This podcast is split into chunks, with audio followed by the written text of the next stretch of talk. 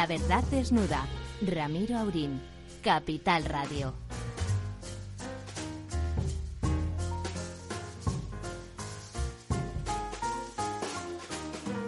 Muy buenas noches, amigas y amigos. Aquí estamos en este último programa del curso de La Verdad Desnuda. Profesor Tamames, how are you? Very well, Manuel. Lorenzo. Porque estoy haciendo unos cursos de inglés rápido para no olvidarlo. Lo dice por lo, lo de Manuel, que lo veo muy británico. Sí. Don Entonces, Lorenzo. Muy buenas estoy noches. muy preocupado Ramiro porque a estas horas, a estas horas estará Sánchez con un personaje de mucho cuidado que es el que gobierna eh, Larry Fink se llama gobierna el IBEX 35 porque el fondo que dirige tiene entre el 5 y el 10% de las empresas más importantes del IBEX 35 No me diga. y le va a plantear el tema de las imputaciones que hay unos 40 eh, Imputados del dirigentes IBEX, imputados entre el IBEX 35 y las demás cotizadas. Y le va a decir qué pasa en España, que, que la justicia ataca a las grandes sociedades capitalistas. ¿Y qué fondo? ¿Cómo se llama el fondo de este señor? Este señor tiene el fondo de BlackRock, Mm. el más importante del El famoso mundo. BlackRock. Yo creo que es más importante que, que el propio Warren Buffett. ¿Usted, don y- Lorenzo, no tenía alguna relación Bueno, perversa tenido- con le- los le- señores le, de he tenido, BlackRock? le he tenido como cliente en el pasado. Yo, yo creo que tienen además mucho dinero chino dentro. Y lo que le está planteando es que el IBEX 35 tiene que tener más ética moral, valga la redundancia. Bueno, se- perdone, seguramente la ética de BlackRock no es precisamente de las cualidades más inmarcesibles de esa sociedad, ¿no? Me sonríe don Lorenzo y pone cara de que no piensa decir nada al respecto. Bueno, no, yo, Bueno, yo en ese viaje a ninguna parte bueno. que ha iniciado nuestro presidente de gobierno, que va a los Estados Unidos y no va a ver al presidente. Yo he estado leyendo estos días una biografía de Muñoz Perdona, Grandes, más que nada que el señor presidente de Muñoz los Estados Grandes- Unidos no le recibe. ¿no? y a Muñoz Grandes le recibió un día el presidente Eisenhower en la Casa Blanca. Iba Muñoz Grandes con el- la, la cruz de, de hierro con palmeras al lado, que le había entregado Hitler unos años antes. Y tan tranquilo estaba en la Casa Blanca. Este señor, pero ¿cómo va a Estados Unidos y no va a la Casa Blanca? Perdona, no va, no, que no le invitan, le estoy diciendo. Es como si vamos a Barcelona y no vamos a la Sagrada Familia. Bueno, a la Sagrada Familia, si paga usted la entrada, no hay ningún problema. Y a la Casa Blanca, a no ser que vaya usted de visita, que Sí, también pagando la problema, entrada, sí. no, no, No, es sé qué el- problema tiene con Biden. Debe ser un problema eh, un poco morboso, ¿no? No, simplemente Biden, cuando le dicen Sánchez, eh, pregunta en qué, qué- cuál de los salones de la Casa Blanca limpia. Who is this, who is this Sánchez? Who is this Sánchez, por ejemplo, for instance. Déjeme que antes de que sigamos con nuestro repaso jocoso, porque no queda otro en nuestro país más que tomárselo con buen humor o cortarse las venas, como lo segundo, la verdad es que es desagradable y mancha, es mucho mejor tomárselo con buen humor, pero déjeme que recuerde, que recuerde con, con tristeza, pero también con admiración y sabiendo que llevó una vida muy feliz, que recuerde a don José Antonio Torroja Cabanillas, eh, insigne ingeniero, excelente persona, profesor, profesor que fue mío y de tantos, presidente del Colegio de Ingenieros de Caminos, eh, eh, director de la Escuela de Caminos de Madrid y director de las primer director director fundacional de la Escuela de Caminos de Barcelona donde tuve el placer de conocerle y de hacerme amigo suyo ha muerto ya saben fue hijo del insigne del muy grande ingeniero don Eduardo Torroja de los más grandes ingenieros civiles del siglo XX en el mundo y padre de doña Ana Torroja, brillante y exitosa cantante del grupo Mecano. Eh, simplemente eh, que en paz descanse, que disfrute de la eternidad porque se lo merece y además disfrutó de estos de esta estancia suya mundana, disfrutó mucho, era un hombre alegre y yo creo que fue muy feliz y estoy seguro que disfrutará en el en el cielo, que seguro si existe, que seguro el sitio donde está. Y estoy seguro que donde esté organizará cosas eh, divertidas y donde los eh, muertos los muertos que tendrán su segunda oportunidad disfrutarán de las fiestas y de las reuniones que él organice. Por cierto que esta mañana yo me estaba desayunando y leía La Razón y al llegar a la página 45 encontré un obituario firmado por un amigo, precisamente usted, sobre Torroja. Y me gustó mucho, sobre todo por esa idea que tenía de que tenía un padre maravilloso. El hipódromo de, de Madrid tiene unos voladizos y una que cubierta, esas que no se han finas. alcanzado todavía en ningún otro sitio. Y luego Torroja, la, la, la hija, era una cantante extraordinaria. Evocaba al padre y a la hija. Sí, pero eh, él tenía una personalidad trepidante. Él tenía una personalidad fantástica, era encantador y él siempre decía, yo he pasado sin solución de continuidad de ser el hijo de mi padre a ser el padre de mi hija. Pero no lo decía doliente, como a tantos les pasaría, sino completamente, completamente feliz. Era de esa gente que si te toca cerca, lo único que te ayuda es a crecer y a pensar que la vida merece la pena. Estupendo. Por que, don José Antonio. que descanse en paz. Que descanse en paz y disfrute en de la eternidad. Bueno, eh, hablando de eternidad, parece eterna la- la- las decisiones que, que toma doña Ada Colau contra Barcelona. Parece mentira, ¿no? Que siendo la alcaldesa de la ciudad se empeñe en hacer cosas contra la misma, ¿no? Ya sabe usted que, que algún grupo de me imagino que de barceloneses, pero no lo sé, un grupo de españoles en cualquier caso, eh, cogieron la concesión, la franquicia para trasladar una parte del Hermitage a, a Barcelona y ella se negó, a pesar de que la instalación se pretendía hacer en territorio portuario, en un edificio que había quedado vacío y que por lo tanto era competencia de la, la Autoridad Autónoma del Puerto de Barcelona, que en última instancia solo depende del Ministerio de Fomento. Ella, como tiene a gala hacer caso omiso de las leyes, se negó. Bueno, y evidentemente estas señoras y señores que son los que estaban promoviendo esa esa instalación del Hermitage en Barcelona, pues han ido a los tribunales y esperan que les hagan caso y de momento pues está, está en marcha, ¿no? Es una vergüenza pública que el Hermitage tenga sus problemas en Barcelona. Yo el año 72 que fui por primera vez a la URSS, estuve en San, San Petersburgo. Petersburgo y la verdad es que el museo estaba en unas condiciones lamentables. Claro, después de una guerra con tres años de sitio en torno a Leningrado, que se llamaba entonces. Pero de eso en el 72 ya hacía mucho tiempo, Sí, pero ¿no? ¿no? se habían recuperado. En el último piso me acuerdo que había salas con una bombilla atada con un cable, pues como si estuviera en una, qué sé yo, en una porqueriza. O en un de- refugio, de, ¿no? De Extremadura. Una cosa tremenda, ¿no? Oiga, que las porquerizas en Extremadura a lo mejor tienen Ahora están mejor, pero estupenda. acuérdese LED. usted de cómo estaban en los santos inocentes de Camus. Sí, Sí, bueno, me refiero a eso. Bueno, era lamentable, pero el Hermitage ha resucitado. Es uno de los grandes museos del mundo. bueno, sus fondos eran extraordinarios. Claro, y perder esa ocasión es como si Abu Dhabi o Dubái, no me acuerdo ahora muy bien, hubiera perdido el Louvre. Y han hecho un edificio fantástico para el Louvre en, lo- en el- los Emiratos, que es la atracción del mundo, porque tienen cuadros que no están en el Louvre, porque no caben. Fantástico. Y el Prado tendría que estar en Shanghái. ¿Usted cree que en Shanghái? Pues seguro, porque en el, en, en- en el Prado hay 4.500 cuadros que no se pueden ¿Y por qué no en Sevilla? No, porque ya está en eh, ya está en el Prado, en Madrid, y es suficiente, pero tenemos que tener una versión exterior importante. Yo propondría Shanghái.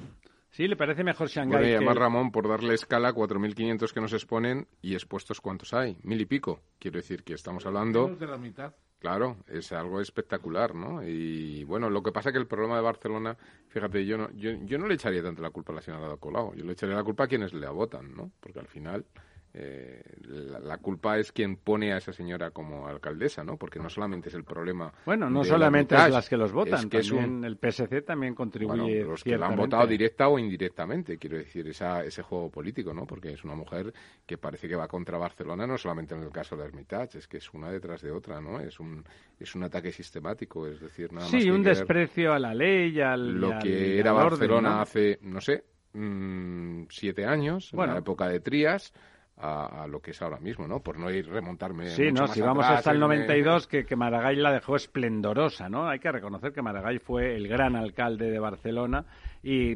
después de eso solo que ha hecho más que seguir en cierta decadencia. Trias lo intenta. El Hermitage en Barcelona solo puede compararse con el Guggenheim en Bilbao. Es algo impresionante el Hermitage. Lo que tiene, y además tendrían cuadros que no están ni siquiera en San Petersburgo fantásticos. Bueno, pues eh, realmente hoy en día tendemos a eso, a que los grandes museos tengan eh, una segunda versión en otro país, etcétera, etcétera.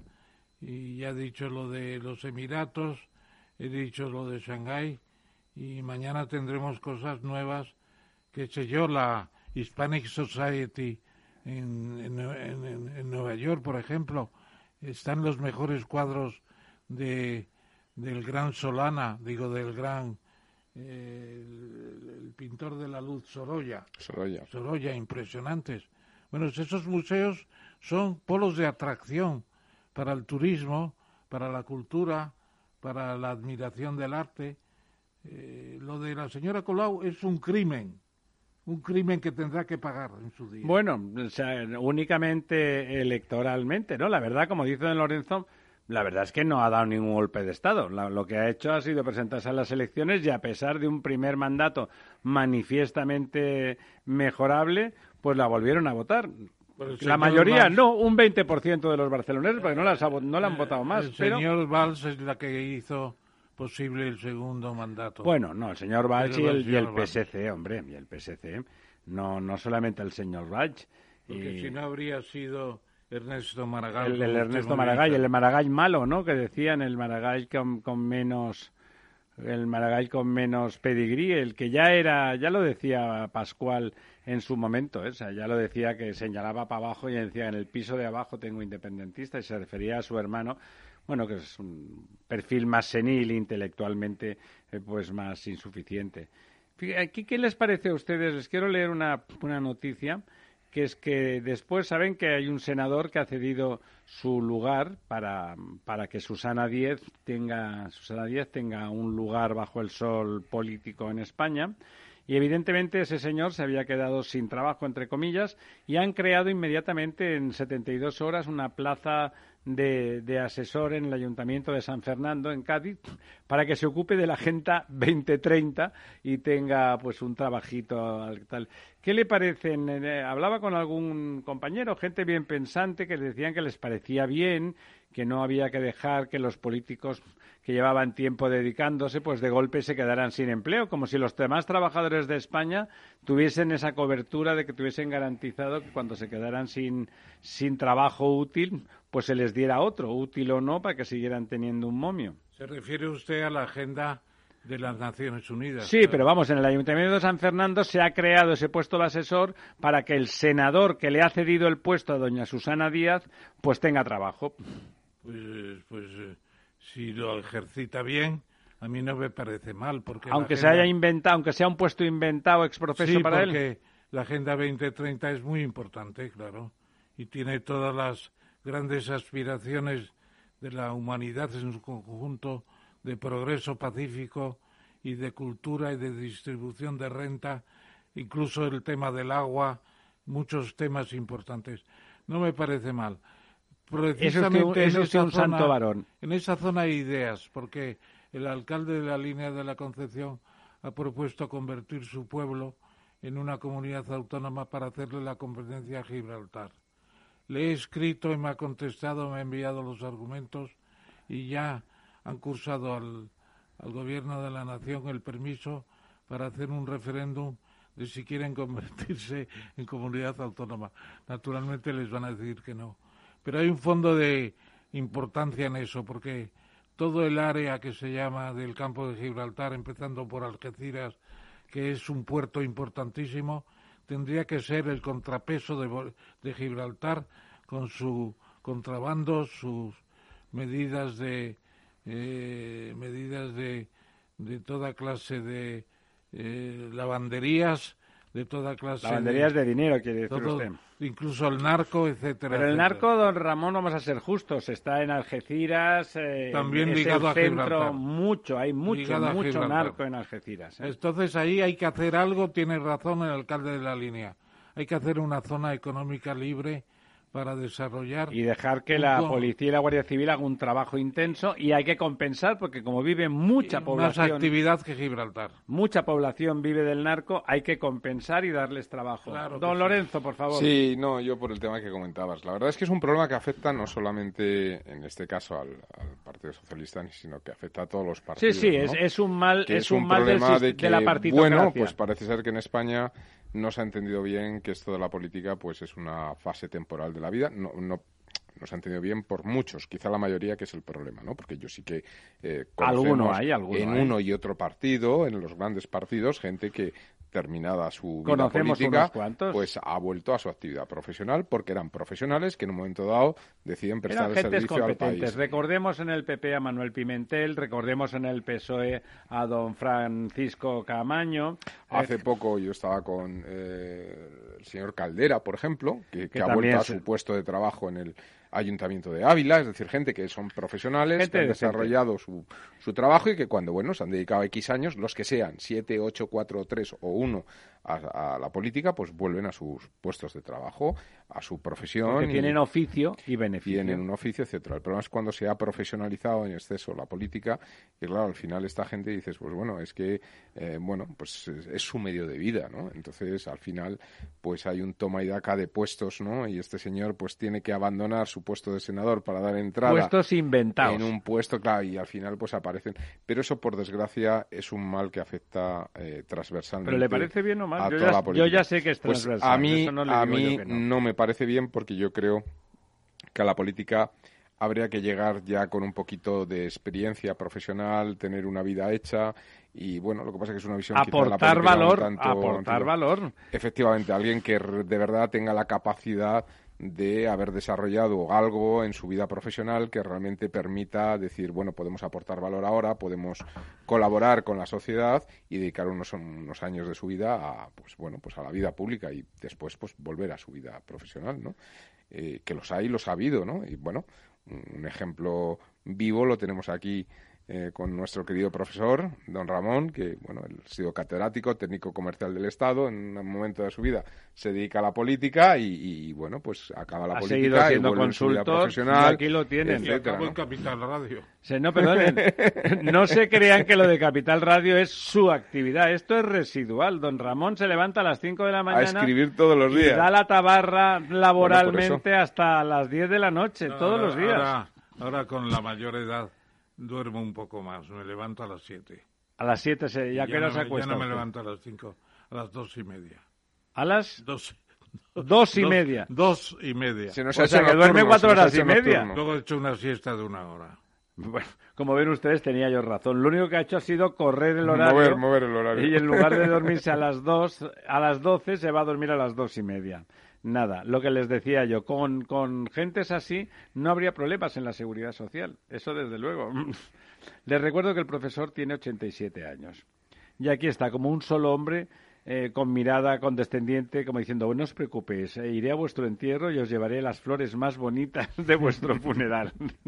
Bueno, bueno, bueno.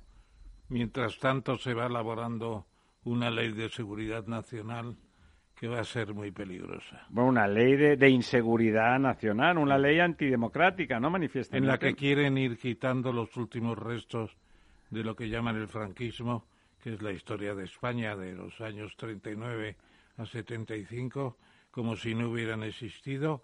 Habría que quitar los embalses, la reforestación. Habría Bueno, que quitar, es el revisionismo de los, de los regímenes autoritarios, ¿no? claro, en un general. crecimiento de dos veces y media la renta nacional.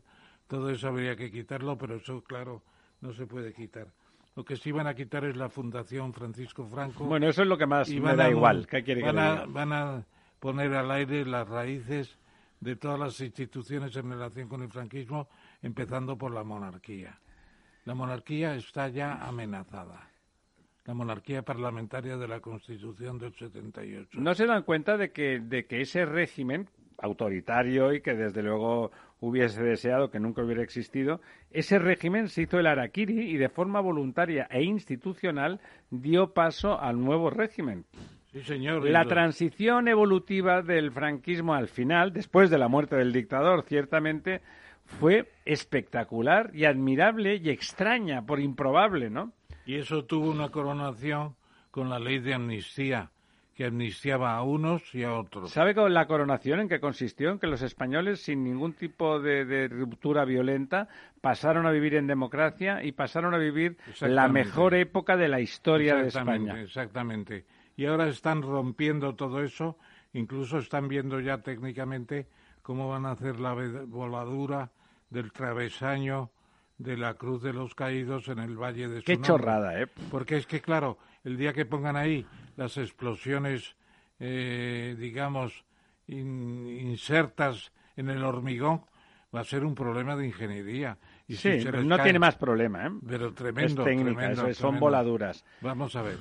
A mí me repugna, vamos, por si hay alguno que aprovecha para llamarme facha, que no me importa, o sea, toda mi familia era republicana, eh, estuvieron a punto, todas esas cosas que todos tenemos, tantos parientes y tal, en mi caso todos directamente estaban en, el lado republicano, el franquismo les parecía fatal, eh, lucharon en algunos en la guerra, etcétera, etcétera, etcétera. Dicho eso, toda esta película de ahora me parece una estupidez revisionista digna de mejor causa. Es una cosa rencorosa, tergiversadora. Sobre todo inútil. Inútil. Y que crea odio y que crea otra vez rencillas. están haciendo como si la República hubiera ganado la guerra. Perdone, como si la República no hubiese cometido errores garrafales que provocaron problemas graves. El problema es que quizá no sea tan inútil, ¿no? Porque tapa la información de otros temas, ¿no? Es decir, bueno, es una cortina de humo, una cortina de humo muy potente. Ahí tiene usted razón, ahí tiene usted razón. Esa es la herencia de Iván Redondo, quizá, ¿no? Esa herencia de las cortinas de humo, ¿no? Las cortinas de humo sirven para eso, ¿no? Yo estoy sacando a la luz un libro que publiqué hace unos años sobre la dictadura de Primo de Rivera y al final me preguntaba esa cuestión que plantean todos. ¿Fue Primo de Rivera el que trajo la República por la dictadura que aceptó Alfonso XIII?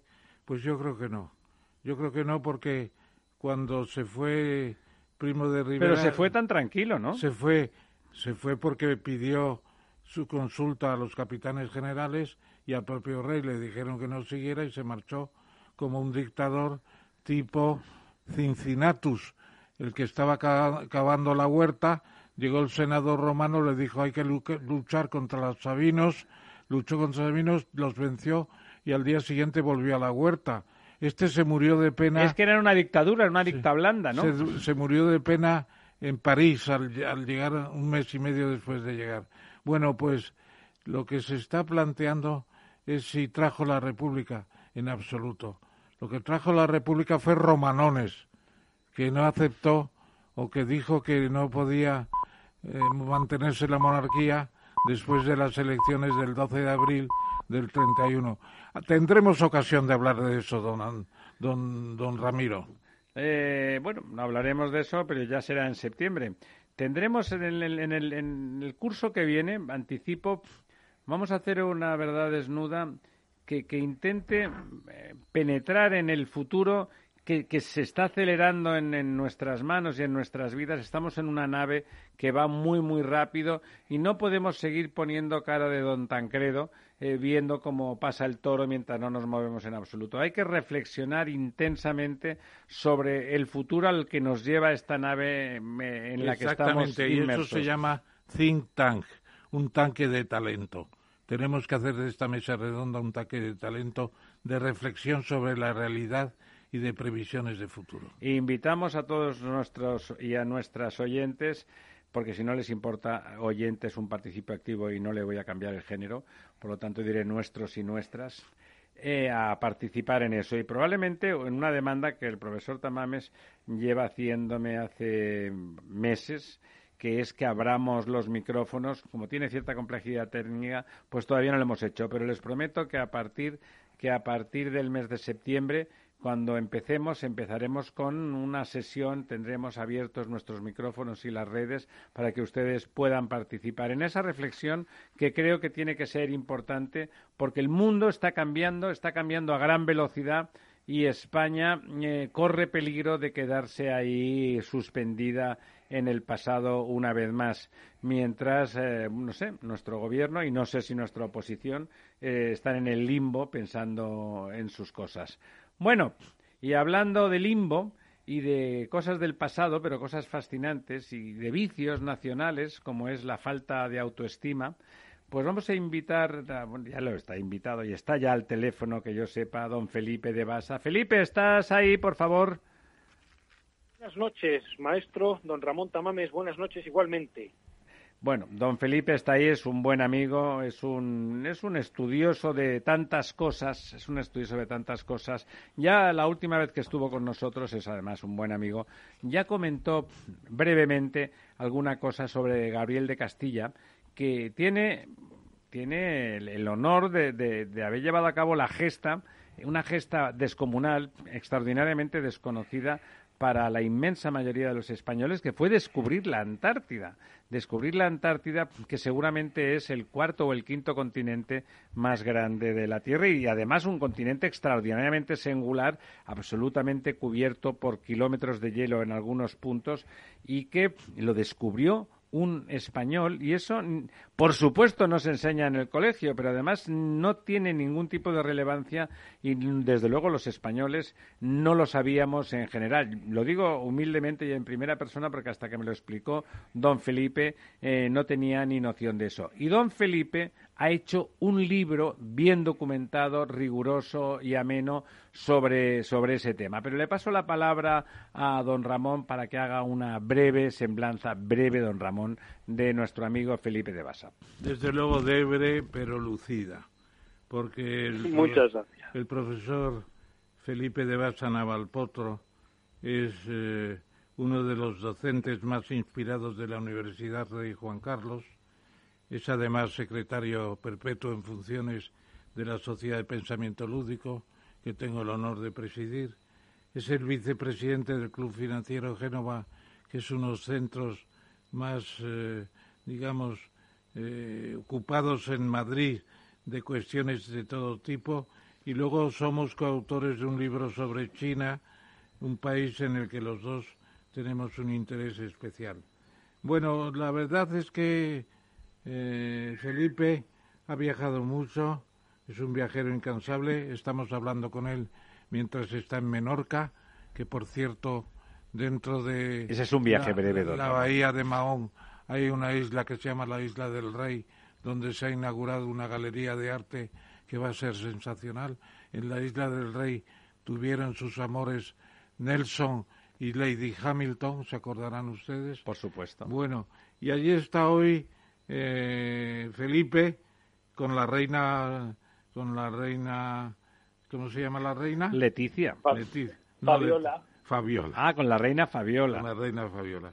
Bueno, la de Bélgica. Muchas cosas se podrían preguntar, pero tú cómo ves hoy la importancia de la Antártida que descubrió Gabriel de Castilla en las islas, se supone, de Shetland del Sur, en la en la península antártica, grado 64 sur. 64. 64 74. 74 sur. 60, 64. ¿Cómo ves tú la importancia de ese continente de 14 millones de kilómetros cuadrados de hielo en el futuro de la humanidad? Desde el punto de vista jurídico, España tiene mucho que decir al respecto en la Antártida y eh, la manera en la cual se está abordando por parte de todas las naciones del planeta eh, el acceso al continente, esto puede servir un poco de ciencia, puede, ser, puede sonar a ciencia ficción, pero no podemos olvidar que en los últimos 10 días dos empresas privadas han alcanzado el límite estratosférico de los 7 o 10 kilómetros de la Tierra y que pronto pues podría haber misiones por el espacio. El sistema jurídico que... ¿Te refieres al Tratado de Madrid? Correcto, correcto. Podría servir de base para regular eh, lo que pronto serán no la conquista del espacio, porque conquistar el espacio es imposible, pero sí los viajes al espacio. Por tanto, es eh, un sistema, el Tratado de Madrid es un sistema muy interesante mediante el cual todas las naciones eh, se han puesto de acuerdo pues para ir por allí, por la Antártida, explorar, hacer investigación, etcétera. Don Felipe, cuéntenos qué es el Tratado de Madrid, por favor. Un momento, comparo lo que sucede en la Antártida con el espíritu de los Juegos Olímpicos que rescató el varón, eh, me acabo de quedar en blanco, a finales de del siglo XIX, de Coubertin, de Coubertin, efectivamente, eh, para el entendimiento de los pueblos. El, el, eh, después de la Segunda Guerra Mundial, los americanos hacen una gran operación que se llama High Jump en la Antártida y se dan cuenta de que conquistar aquello o dominar aquello es imposible. Esto ya es mi hipótesis. Eh, por tanto, los americanos deben de decir, oye, mira, eh, eh Hitler perdió eh, la Segunda Guerra Mundial por el desastre de, de, Stalingrado. A Napoleón le pasó lo mismo. Como nosotros nos metamos en los rusos en una guerra fría con la Antártida, vamos a perder. Así que vamos a montarnos aquí un sistema de tal manera que esto sea para todos, investigación y poco más. Eh, dicho esto, después eh, se hace el Tratado Ártico, eh, empiezan a firmarlo una serie de países. Aquellas naciones que tenían reclamaciones territoriales sobre la Antártida las dejan en stand-by. Hablo de naciones como Chile, como Argentina, como Gran Bretaña o como Noruega. Y ese, ese, ese, ese tratado eh, antártico eh, digamos que con el protocolo de Madrid, que es donde se establece ya o se regula la manera de investigar en la Antártida, pues se asienta. Por tanto, el protocolo de Madrid es una parte más del sistema de tratados que rigen la Antártida y que se están cumpliendo sin ningún problema, absolutamente ningún problema. Yo he tenido la suerte de entrevistar a personas que hacen su actividad en la Antártida y me cuentan que el clima de cooperación y colaboración es fantástico. Eh, España inicia sus investigaciones en la Antártida gracias a los noruegos que se hicieron amigos de los españoles en plena Guerra Fría. Eh, la primera directora de una base naval española, perdón, de una base de investigación en la Antártida, la base Juan Carlos I, eh, Josefina Castelví, pues era una er, era una mujer y por tanto la historia de la investigación española en la Antártida tiene nombre de mujer. Y Josefina dice algo muy interesante y es que la Antártida eh, ha sido algo que la, guerra de la conquista de la Antártida la han ganado los británicos y todos los accidentes geográficos de la Antártida, empezando, eh, eh, bueno, pues por el que nombró la Shetland del Sur, pues son nombres que hoy estarían en el entredicho. Cazadores de focas, esquilmadores de ballenas, grandes generadores de catástrofes medioambientales, todos ingleses. Yo sé que al profesor Tamos le gusta más decir británico, pero bueno, yo me he acostumbrado a decir inglés y digo ingleses. Un acontecimiento significativo, ya que vamos a hablar de Gabriel de Castilla, es que en el año 2020 se conmemoró el cuarto centenario de la muerte de Gabriel de Castilla. Por eso yo saqué este libro eh, a finales de 2020. El acontecimiento pasó prácticamente desapercibido en España, salvo por una exposición de Valentín Carrera que animaba a buscar más datos sobre Gabriel de Castilla porque el propio Valentín decía que, era un personaje muy desconocido eh, palentino en la Diputación de Palencia. Yo me he entrevistado con la presidenta eh, de la Diputación de Palencia, Ángeles San eh, con gran éxito para los proyectos que, le propuse y me dijo que ojalá este personaje fuera más conocido porque en Palencia no le conoce nadie. Al tiempo que no se celebraba el cuarto centenario de la muerte de Gabriel de Castilla, aprovecharon los británicos para celebrar su eh, segundo centenario del descubrimiento de la Antártida y llenar la Antártida de nombres o topónimos eh, británicos o ingleses. Es algo que nosotros tendríamos que repensar y desde luego yo estoy eh, encaminado a llevar un proyecto activo con, la colaboración, espero, de la Diputación de Palencia para intentar que eh, topónimos relacionados con las gestas de los españoles en los mares, y ya adelanto que tengo más sorpresas que hoy no puedo desvelar, estén en la Antártida. Don, don, don, don, perdón, don Felipe, Felipe.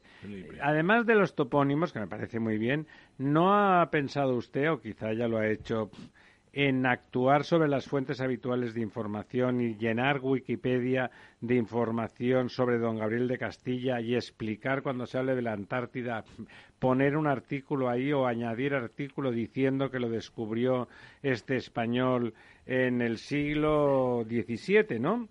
Eh, en 1603, correcto. Bueno, eso ya está hecho. Y de hecho, si pones Gabriel de Castilla en Wikipedia, pues hay algunas referencias. Yo soy un wikipedista activo, se lo digo siempre a mis estudiantes. ¿La referencia es que descubrió la Antártida?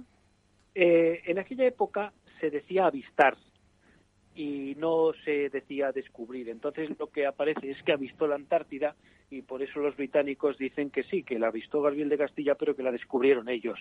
En cualquier caso, eh, hasta que yo he sacado a la luz este documento, que voy a hablar brevemente porque es muy interesante, del pobre eh, de Castilla no se conocía nada.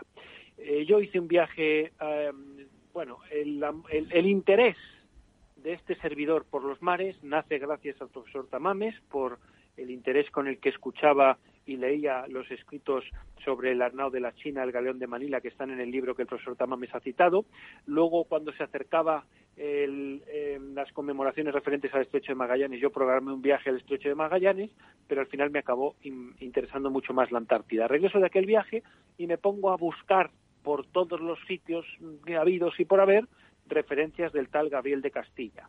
Eh, algunos trucos que aprovecho para dar y animar a los investigadores, pues es que buscaba Gabriel, Graviel, de Castilla, de Castillo, en latín, Gabrielus, eh, todo lo habido y por haber hasta que di con un documento del Archivo General de Indias, eh, casualmente fue el 10 de septiembre, no se me olvidará en la vida, eh, un poquito antes, el 10 de septiembre ya lo tenía ya prácticamente transcrito, pero vamos, sí, desde, en, verano del, año pasado, eh, que era un amplio legajo en letra procesal encadenada que en plan de broma el transcriptor Roberto Rigosa, que entrará en unos minutos, y yo llamamos letra eh, procesal encadenada endiablada, porque era muy difícil de leer, nos llevó muchísimo tiempo transcribir, trabajábamos 20 horas diarias porque queríamos transcribir el documento entero para que constara en esta publicación, primero para justificar el aparato crítico y segundo para animar a más investigadores, porque eh, Gabriel de Castilla tiene una vida muy rica, que yo la, explico en el libro y demás, pero a mí realmente lo que me interesa. Perdona un momento, perdona un momento, Felipe.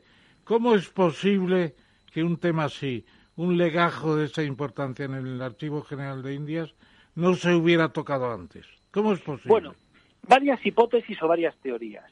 Primero, porque hay que eh, ver con, con, qué nombre. Eh, bueno, primero, como dice el profesor eh, Ignacio Ruiz, porque tienes la suerte de que te lo encuentras. ¿no? El profesor Ignacio Ruiz ha descubierto dos o tres personajes muy interesantes a base de buscar y buscar y buscar.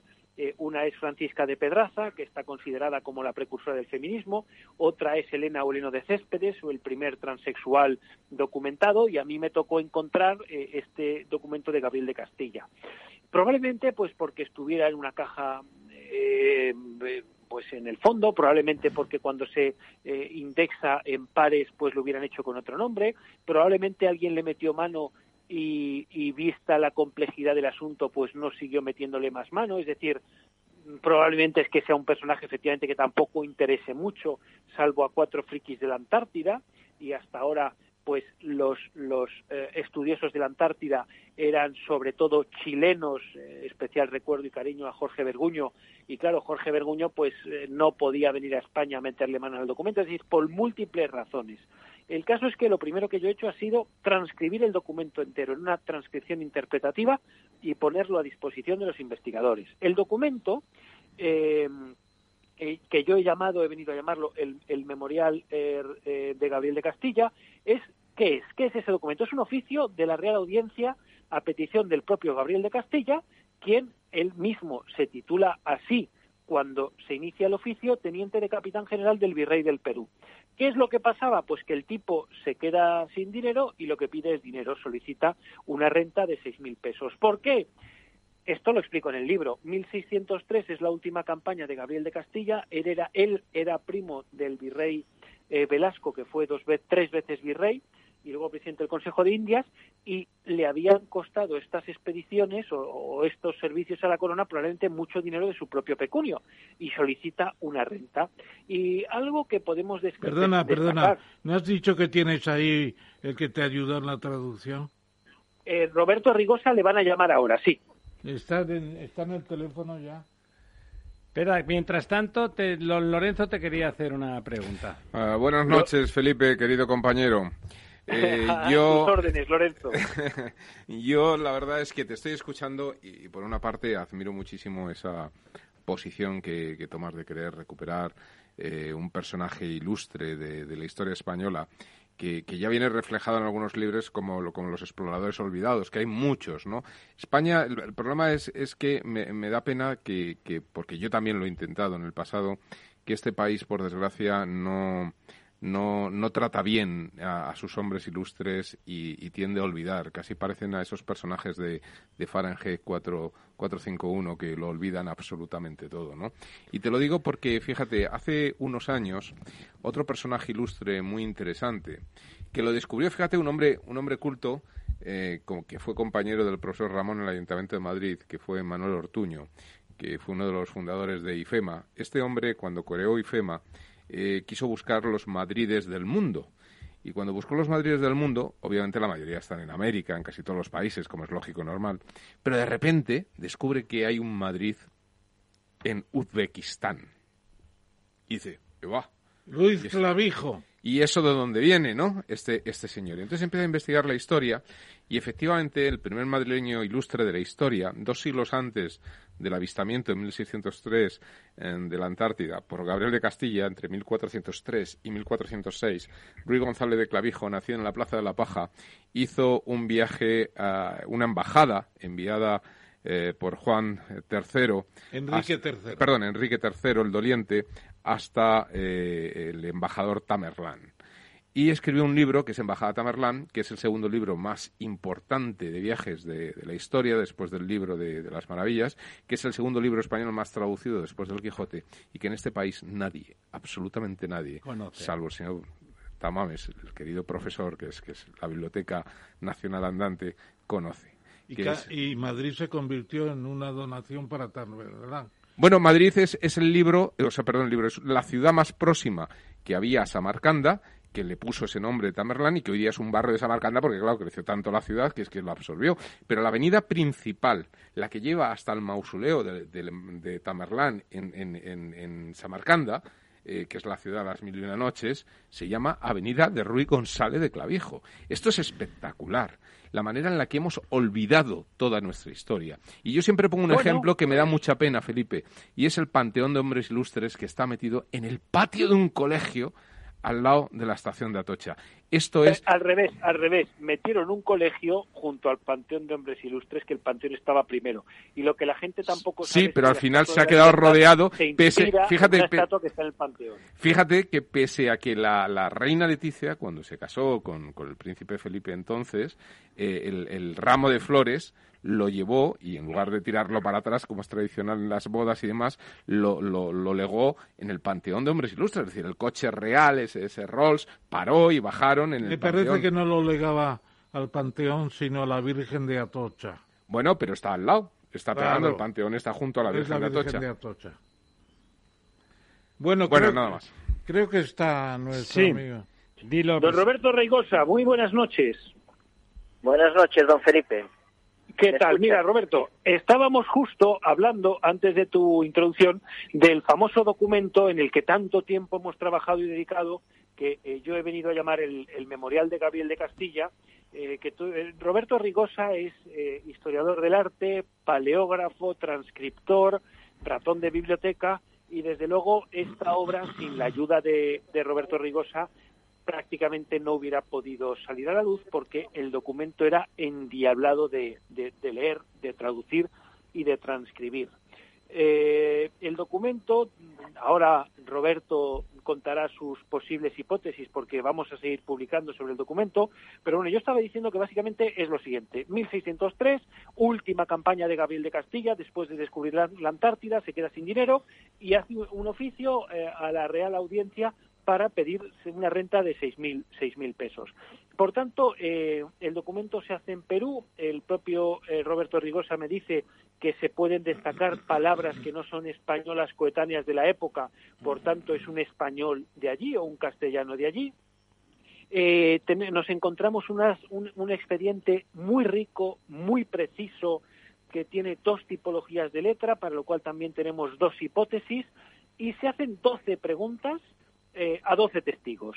Y esto también es muy importante porque de estos testigos yo ya estoy tirando del hilo y tengo para nuevas publicaciones, sobre todo las que eh, por motivos... Eh, bueno, bueno, bueno, bueno, Felipe, deja a Roberto que nos diga algo. Roberto, un momento, un momento.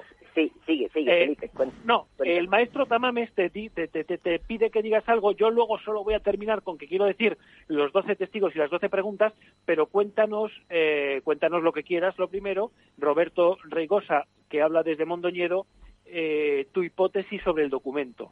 Adelante. Bueno, ante todo me escucháis bien, ¿no? Porque estoy en un espacio Muy bien, muchísimas gracias por estar con nosotros. Muy bien, pues eh, a ver, eh, os, estuve escuchando un poquito desde que me dieron, eh, me abrieron el, micro. y sí, tenéis razón, se, han olvidado muchísimas cosas que no se deberían haber olvidado.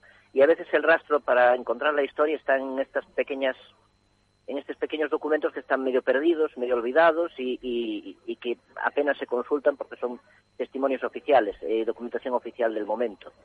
Realmente el mérito todo es de Felipe, de haberse dado cuenta de que en este memorial, que efectivamente es un memorial, había mucho más que simple información administrativa. Cuando me pasó el documento, eh, que es un legajo importante, eh, dividido en tres partes, eh, si queréis después os explico más o menos, pero tampoco creo que, sea necesario.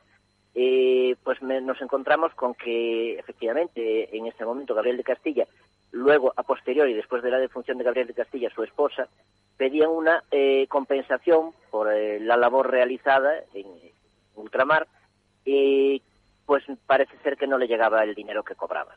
Y, y para eso pues presentaba sus méritos, algo que es relativamente habitual. Documentos similares se encuentran en probanzas de hidalguía o eh, limpieza de sangre o cosas similares. Se buscan una serie de testigos, se investiga, se hace un memorial de preguntas, se le pregunta a cada testigo lo mismo y se ve si efectivamente las respuestas coinciden.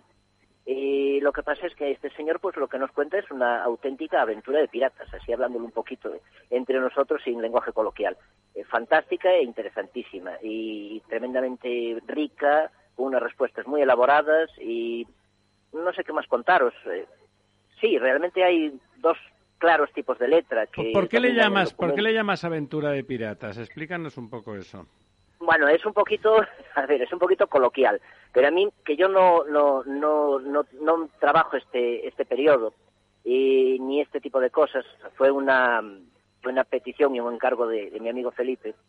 Pues eh, me sorprendió cuando se hablaba, cuando se empezaba a, comentar dentro de ese documento y cosas que yo solo había pues realmente visto en las películas, ¿no? Cómo se preparaba una misión para ir eh, a defender a la armada de los corsarios, como él había sido llamado para eh, mm, llevar un cargamento de oro al puerto de X. Ahora mismo estoy hablando de memoria, porque realmente no lo tengo sí, delante. Voy a contar un par de cosas muy divertidas, porque eh, aparece un tipo de embarcación que es un patache, un patache, que bueno, es una mm. embarcación auxiliar que, que llevan las flotas, ¿no? Y entonces íbamos página adelante, página atrás, que yo no esas páginas no podía leer, eh, conseguí identificar el, patache y ver a quién se lo habían robado y yo le iba preguntando, Roberto, ¿sigue el patache apareciendo o ha desaparecido ya? Y dice, no, todavía está, aunque ahora ya en el siguiente testimonio dicen que el patache, ya no aparece el patache, claro, es que se lo habían quitado y no podían decir que se lo habían quitado, ¿no? Es lo que tiene interpretar la historia. Y luego otro, otro episodio muy interesante, hasta que ya localizamos al fuerte del Purén, eh, porque en el documento lo llamaban Purín y muy mal escrito y demás, pues eso, el fuerte, que llegó al fuerte, que nos rodean, que nos quitan, que vienen los indios, que se van los indios, que no hay agua, fuerte para arriba, fuerte para abajo. Ha sido, bueno, pues son episodios muy interesantes. Y, realmente, eh, yo que, sé, que estoy un poco más especializado en política civil interna del, del siglo de oro español, eh, esto que no me encaja mucho con mi, mi campo de trabajo, pues me acabó emocionando, francamente. Oye, Roberto, perdona que te interrumpa. ¿Y por qué escribían con esa letra tan difícil de entender y no escribían en letra razonablemente clara? A ver, en, eh, en este documento hay dos partes. Una parte que se ve claramente que fue escrita por eh, alguien con formación, es como formación académica, pues podía ser un maestro, podía ser eh, incluso un médico. la primera parte, que es una humanística con ciertos tintes de cortesana, que se lee bastante bien se lee bastante bien y, a ver, cuando menos los que estamos acostumbrados, yo siempre digo que los paleógrafos simplemente somos eh, trabajadores de la historia que además manejamos una herramienta más, que es la de la lectura de letras difíciles, no, nada más. Esa en concreto no sería no sería el caso, que es la primera parte del documento. ¿Tú crees que tú crees que eh, Gabriel de Castilla dictaba una persona que escribía. No, no, eh, esto eran testimonios para pedir la pensión. Entonces, eh, se dictaban a los escribientes. Digamos que el documento es doble, hay dos partes. Una de las mm. hipótesis es que había dos tipos tomando nota, uno que escribía fatal y otro que escribía muy bien, pero claro, hasta que, no hemos descifrado lo de que escribía fatal, no sabíamos si era lo mismo o no. Y otra hipótesis es que en el siglo XVII se volvió a hacer una copia del expediente entero y se puso detrás. Eso eh, es complicado de, saber. Pero estamos hablando de que los testimonios son eh, personas muy señaladas para la época, como Hernando Lamero Gallegos, Juan de Avendaño, eh, Fernando de Córdoba, etc., etc., etc. A ver, yo, quiero apuntar un detallito ahí, Felipe. Realmente, cuenta, eh, la Roberto, cuenta lo de que se cobraba por líneas. Sí, claro, a eso iba. La parte mal escrita no es que el señor escribiera fatal, es que escribía como cualquier escribano. No sé si todos eh, aquí nos hemos leído, leído El Quijote, que reconozco que puede ser un libro denso a veces, aunque es nuestra, nuestra obra máxima de nuestra literatura, pues eh, hay una parte donde donde Don Quijote eh, aconseja a Sancho cómo debe entregar una carta que le había escrito a su amada Dulcinea y, le dice, porque claro, eh, Sancho no sabía escribir, eh, le dice, mm, léesela a un maese de niños o cualquier sacristán te la trasladará. No lo hagas con un escribano que escribirá letra procesada que ni el diablo la entiende. Eso era en el mismo momento, es decir, Muy interesante. realmente... Muy interesante eso que dices del Quijote. Sí, sí, realmente eh, lo que está en letra endiablada, en letra compleja, en letra procesal encadenada bastante cursiva, era la letra normal. Simplemente se escribía así porque cobraban por línea escrita, prolongaban lo más posible las letras, eh, con muchas enlazaduras, muchas lazaduras, y además tuvimos la mala suerte que esa parte en concreto no solo es eh, procesal encadenada, con todos estos lazos arriba y abajo, como dice un buen amigo mío y de Felipe, Abel, parece un electrocardiograma de un señor así muy enfermo, y pues además eh, pues tiene muchas abreviaturas que normalmente la procesal encadenada tiene la suerte de no abreviar tenemos la suerte de que no abrevia entonces los que la estamos acostumbrados la leemos bien pero este además eh, tiene la característica de la cortesana que es una letra muy abreviada y eso se volvía un auténtico caos eh, ahí sí que tuvimos que luchar bastante para bueno bueno lo que os pregunto ya yo creo que el el director del programa me parece que, como siempre, tiene la última pregunta pero eh, ¿vais a seguir investigando con ese documento? ¿Os queda mucha tela que cortar? Ese documento tiene mucha tela que cortar. Yo he tirado del hilo de dos, eh, de dos de los que salen en ese documento, pero ese documento nos ha llevado a otro personaje que no podemos desvelar, pero que dará mucho que hablar en relación con la Antártida. Y es otro episodio en el cual eh, Roberto Reigosa y yo estamos, estamos metidos. Creo que el director del programa debería de fichar a Roberto Rigosa como experto medievalista, porque como ves, además de hombre culto, versado y de Mondoñedo, es, yo creo que en Galicia, pues uno, en Galicia uno de mis mejores amigos. Y la verdad que trabajar con Roberto es una delicia porque no duerme por la noche, es como usted, profesor Tamames, y entonces a la una de la madrugada, a las dos de la madrugada, nos empezamos a mandar documentos. Como, ven ustedes, Felipe es un gran eh, amigo de sus amigos Hombre, y es capaz de hablar de Mondoñedo como si fuese Manhattan. que quede claro. bueno, yo creo... Tiene, la, vida capacidad que tiene de una, crear... Este, una última pregunta, vamos a ver, vamos a ver. El, ¿Realmente algún español puso pie en, en, en tierra antártida eh, en tierra antártica, en la Antártida, en algún momento? Antes que los ingleses, constatado el Saltelmo, porque se hundieron allí eh, tres meses antes de que llegaran los ingleses y de hecho cuando llegan los ingleses dicen que ven restos de un hundimiento. Y de tan buena o mala fortuna, yo esto lo he hablado con el eh, anterior comandante del Espérides, que donde está la base, la base española en la isla de Excepción, pues ahí pueden estar los restos del Saltelmo. Es decir, si no nos aceptan que Gabriel de Castilla descubre la Antártida, lo del San Telmo mm. se puede, se puede constatar. Sí, otra cuestión que es importante también a tal efecto. Eh, la Antártida es un territorio inhóspito y se descubre por casualidad.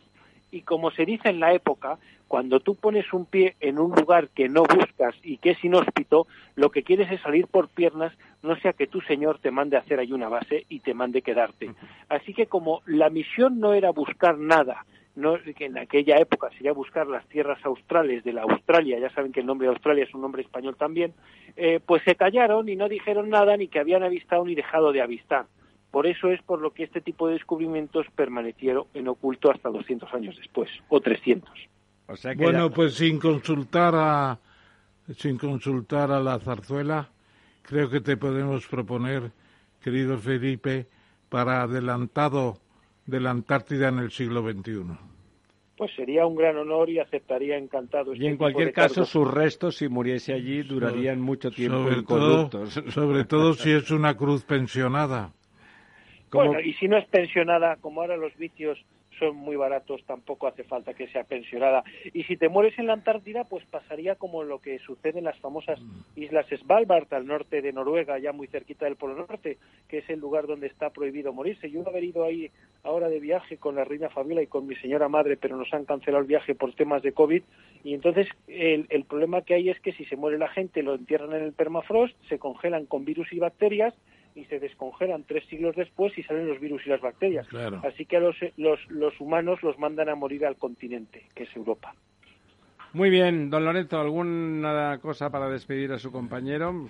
No, simplemente animarle a, a seguir investigando y, y, bueno, me deja con la inquietud de ese personaje también vinculado a la Antártida que ya me, me interesará que, que nos, nos, avance algo, aunque sea en un WhatsApp fuera de micrófono, ¿no? Por, eh, en un WhatsApp no, en una buena comida. En una buena comida nos avanza. La última vez invitó nuestro amigo Chechu Mazuelas y la siguiente, aunque le tocaría al director del programa, pues correrá al Bueno, permitidme... La comida será el Mondoñedo. Así permitidme que recuerde que como en cualquier caso, Julio Verne intentó averiguar muchas cosas sobre la Antártida sin viajar allí y hay una novela de Julio Verne que se llama La Esfinge de los Hielos, que es maravillosa sobre la Antártida, con un idilio excepcional entre un explorador y un explorador. Pero, pero don Ramón. La Esfinge de los Hielos. Todo inventado. Todo inventado, pero con mucho sentido común. Con mucho sentido Perdón, con mucho sentido común eh, y mucho y mucha documentación. ¿Lo has leído tú, La Esfinge de los Hielos? La tengo a la mitad y ahora esta noche voy a aprovechar para terminarla, porque por ejemplo eh, eh, hay una novela donde eh, que creo que es una ciudad flotante, donde habla del famoso barco Estrella de Oriente que la isla misteriosa. No, una ciudad flotante donde habla del Ah, sí, sí, de un paquebote. Correcto, que es maravilloso. Es el Titanic el primer Titanic, que el problema que tenía aquel barco, que era grandioso, es que no tenía hélice, tenía ruedas a los lados y claro, esos, barcos cuando hay olas no avanzan y al final ese, ese barco terminó en la, en, la vida real tendiendo el primero, el segundo cable submarino que unió América con Europa. Quiero decir que Julio Verne, para construir sus relatos, usaba muchísima documentación fidedigna. Bueno, pues, pues fidedignamente le digo que en septiembre seguimos con seguimos con sus aventuras virtuales y si organiza usted algún crucerito a la Antártida, pues nada, avise y en habiendo calefacción allí estaremos con usted. Pues yo le digo lo que hago, tengo mis alertas de mis buscadores preparadas para cuando saltan las grandes ofertas. Si no hay ofertas no viajo, es una de las normas del Homo Mobilis y este diciembre a la Antártida solo se puede ir en octubre, perdón, noviembre, diciembre, enero.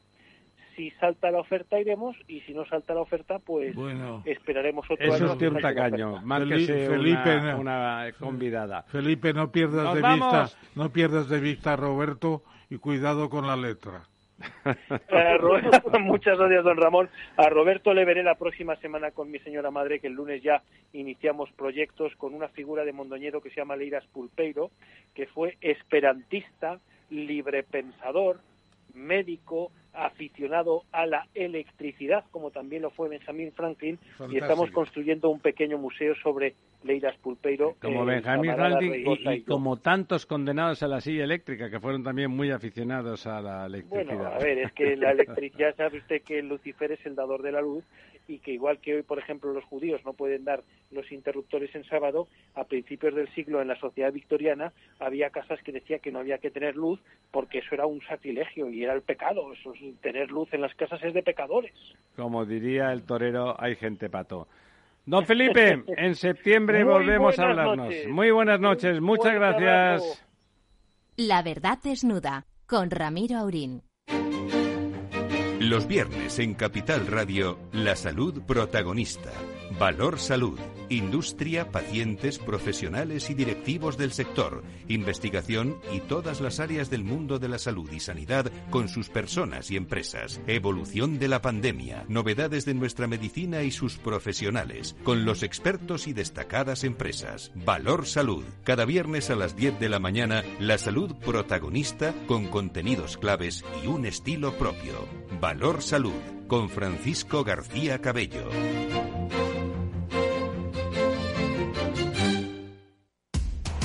Información, análisis, previsiones, recomendaciones, todo lo que necesitas saber para tomar tus decisiones de inversión en Mercado Abierto, de 4 a 7 de la tarde con Rocío Arbiza, Capital Radio. La verdad desnuda, Capital Radio.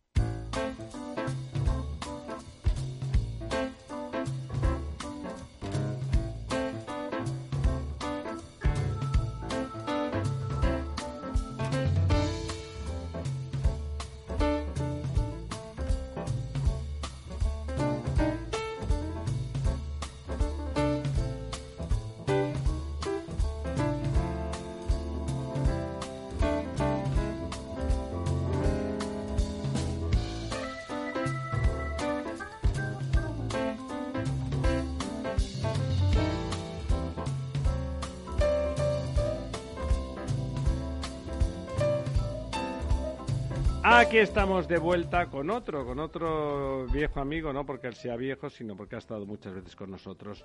Y vamos a rastrear, si con Felipe estábamos rastreando el pasado y los descubrimientos del pasado, con don Rafael Bachiller, eh, nuestro astrónomo de cabecera, pues vamos a rastrear, como solemos con él, el, el espacio, el espacio el universo, y por supuesto el futuro, porque ahí está nuestro futuro. Don Rafael. Muy buenas noches. Pues ahí, ahí tenemos a don Rafael.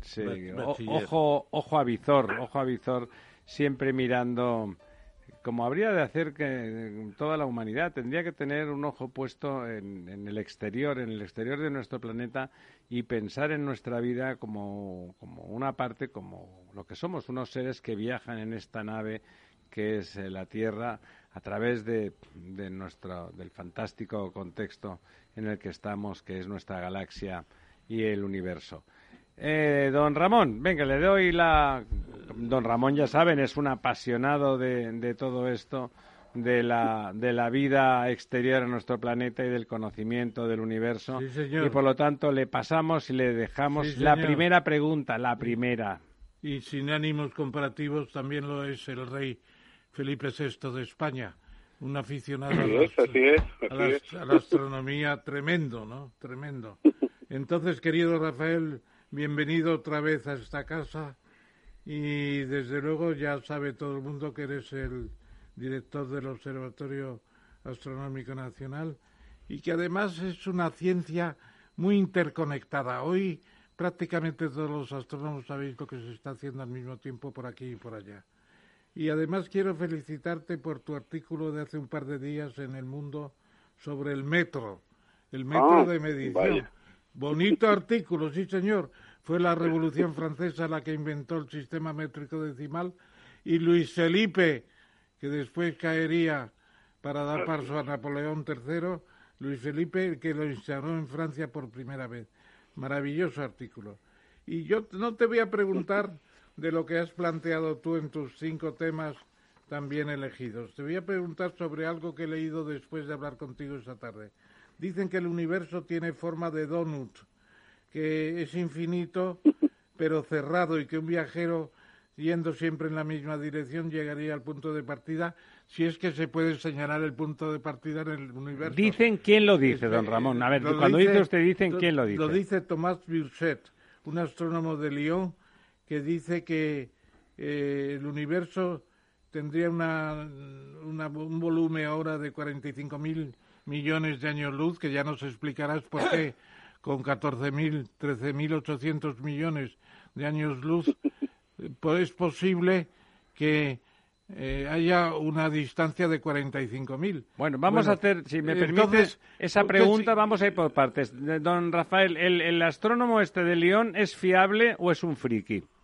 No, no, claro que es fiable y son todos modelos que, bueno, tienen su interés, pero que en el fondo, pues, bueno, pues eh, le falta la base experimental, ¿no? Vamos, observacional, como decimos en astronomía. ¿Tiene forma de donut?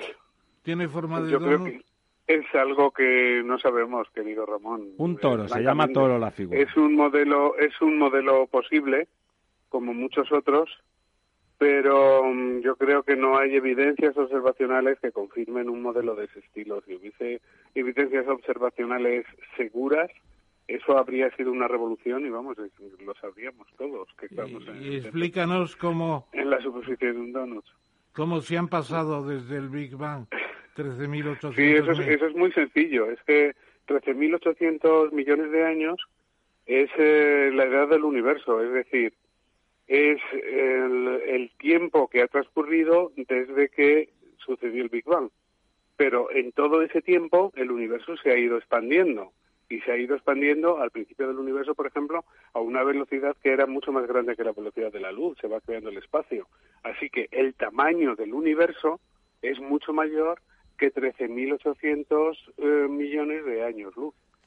Fíjese, don Rafael, una pregunta importante. Durante mucho tiempo muchos eh, pensábamos, se nos decía que la velocidad de la luz era la máxima velocidad que se podía alcanzar claro, para en, un cuerpo material, claro, claro, claro. Entonces, ¿cómo puede expandirse el universo más allá de los 13.800 millones de años luz?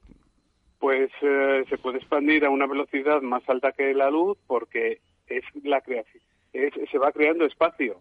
Entonces no es nada que viaje a una velocidad más alta que la velocidad de la luz.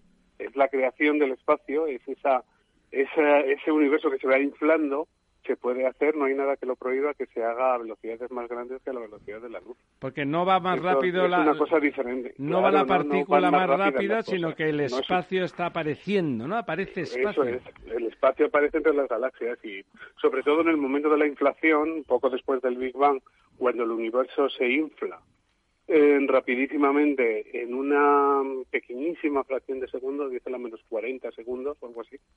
Entonces, en ese momento, eh, la expansión es mucho más rápida que la, que la velocidad de la luz. Aparte de eso... Eh, Don Lorenzo, le quería hacer una pregunta no, en relación a este tema. Yo, yo, la verdad, Rafael, buenas noches. Eh, yo la verdad es que llevo unos, unos meses un tanto podría decir que intelectualmente excitado con un artículo que aparece en septiembre del 2020, que, que seguro estoy que, conocerás, de Alexei Bobrik y Gianni Martir, que se titula Introducing Physical Warp Drives que eh, vienen a bueno pues a tratar de crear un modelo matemático donde esos eh, expansión ese, ese digamos esa inflación. no esos warp drives de la de los de la geometría o la eh, los modelos matemáticos del, del mexicano Alcubierre, que el problema que tenía era que, que, bueno, la única forma en la que se podía viajar más rápido de la luz, según Alcubierre, implicaba que había masa negativa, lo cual no es posible, por lo tanto no era una solución física, pues estos dos autores vienen a demostrar entre comillas, lo demostrar, quiero decir, a desarrollar un modelo matemático que hace posible eh, dentro de los límites eh, físicos la posibilidad de que efectivamente se, se, se, expanda, digamos, se expanda el espacio en nuestras espaldas, se contraiga en nuestro frontal y podamos viajar un poco como ocurre en esas películas de ciencia ficción donde de repente desaparecen las naves y aparecen en otro sitio, ¿no?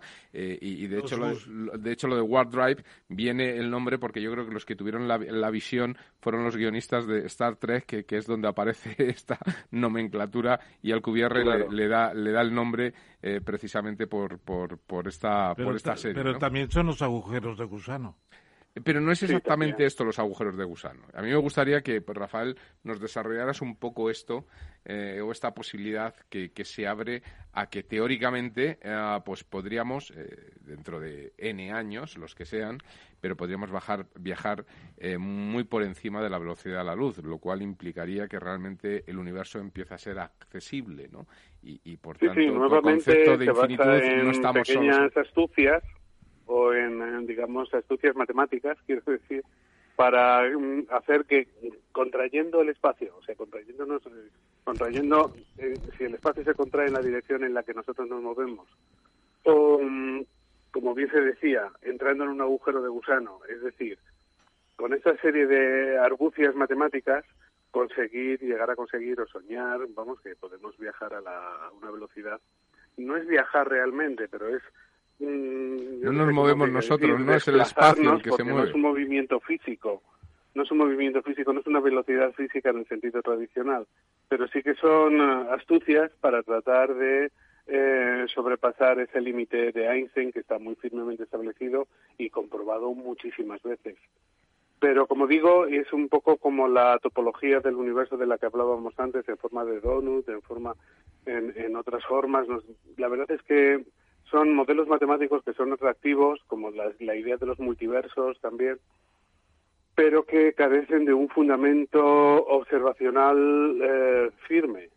O sea, quizá explican unas observaciones, pero esas observaciones también se pueden explicar a lo mejor de otra manera. Y ninguna de esas ideas pasan de ser, como digo, eh, meras especulaciones, que son muy atractivas, pero mm, que adolecen de, esa base observacional que que el espacio se pliegue como, como podría modelarse con los espacios de Riemann, ¿también carece de base observacional de ningún tipo? Sí, sí, claro que sí. Yo creo que la idea que tenemos ahora, la idea más generalizada, yo creo, entre los astrónomos desde el punto de vista observacional, es que el universo es eh, plano, plano en el sentido de que no tiene curvatura, es decir, la, densidad del universo no es suficiente como para curvarlo sobre sí mismo. ya sabemos la curvatura del universo es equivalente o tiene que ver con la cantidad de masa que tiene. ¿eh? De la misma manera que se curva el espacio alrededor de la Tierra y mm, si tenemos tres satélites GPS, es algo que, utilizamos todos los días en relatividad general, esos tres satélites no forman un triángulo mm, en el que los ángulos suman 180 grados, sino que es un triángulo curvo en el que suman un poquito más. Es muy poquito, ¿eh? es muy poquito, pero es un poquito más. Y eso es debido a la masa de la Tierra que curva el espacio que está alrededor. Por lo tanto, delante de un agujero negro masivo, eso sería un efecto mucho más poderoso, ¿no? Claro, está muy exagerado y por eso tiene tanto interés los agujeros negros, para poder estudiar la gravedad en el límite de, de, de la capacidad que tiene Ahí el, el, agujero negro, sobre todo en su superficie, lo curva de tal manera el espacio que lo hace desaparecer, por así decir. O sea, ese es donde acaba el espacio, en un agujero negro, debido a esa curvatura. Entonces, bueno, pues eh, esos, eh, las ideas que teníamos, que, que tenemos hoy en día, yo creo es que la densidad es una cosa sorprendente y que nos lleva de nuevo a la sintonía de la a cómo están sintonizadas todas las variables en el universo. La densidad que se observa es la densidad crítica para que el universo no se curve, que no sea abierto ni cerrado, sino que sea verdaderamente plano. Y mm, la idea que tenemos también es que la expansión se acelera y mm, no va a haber implosión, como decían algunos modelos al principio, cuando se desarrolló el modelo del Big Bang, se desarrollaron aquellos modelos que eran de explosión, implosión. Oscilatorios, ¿verdad? Eh, sí, oscilatorios, se iba expandiendo y luego, llegado a un límite, hacía que la gravedad lo venciese de nuevo y se organizase una implosión, o sea que llevaba un nuevo Big Bang, etcétera. No, no hay gravedad suficiente para eso, la densidad no es suficiente como para curvar el universo y la idea que se tiene es que la curvatura a, muy gran escala, ¿eh? a escalas intergalácticas, es muy pequeña y el universo, pues es eso, como digo, bastante plano y se va expandiendo indefinidamente. Don Ramón. es la idea, lo que dan las medidas, ¿eh? las medidas observacionales van por ese camino. No sé si eso precisamente va en contra de la teoría de Thomas Birget, es decir, un universo en forma de donut etcétera, etcétera. Lo que yo quería preguntarte es, el progreso de la expansión del universo, sea en una proyección plana, como tú dices, que no, yo no lo acabo de comprender muy bien, pero es indefinida, es decir, mm, el universo va creando su espacio y su tiempo, ¿no? Eh, y fuera del espacio y tiempo que compone esa especie de manga de café que es un universo que va avanzando hacia, hacia el destino final, si es que lo hay, eh, ese universo tiene un límite, es el Big Rip cuando la materia deje de tener su energía propia y se hunda todo y se oscurezca y no haya un Big Crunch. No, no se hunde todo. En, la, en el escenario que yo describo de expansión indefinida, no hay hundimiento posible. Es decir, eh, cuando se descubrió la energía oscura en el año 1998 y se vio que la expansión del universo era acelerada, lo que se constató es que esa energía oscura actúa como una especie de repulsión entre las galaxias que a grandes distancias, es decir, sobre escalas muy grandes, sobre escalas verdaderamente cósmicas, vence a la gravedad, por así decir. Entonces ya las galaxias no vuelven a caer sobre sí mismas por su, por su propio peso, sino que la energía oscura actúa como una fuerza repulsiva. Y por eso es por lo que digo que el universo se va expandiendo cada vez más y más y más.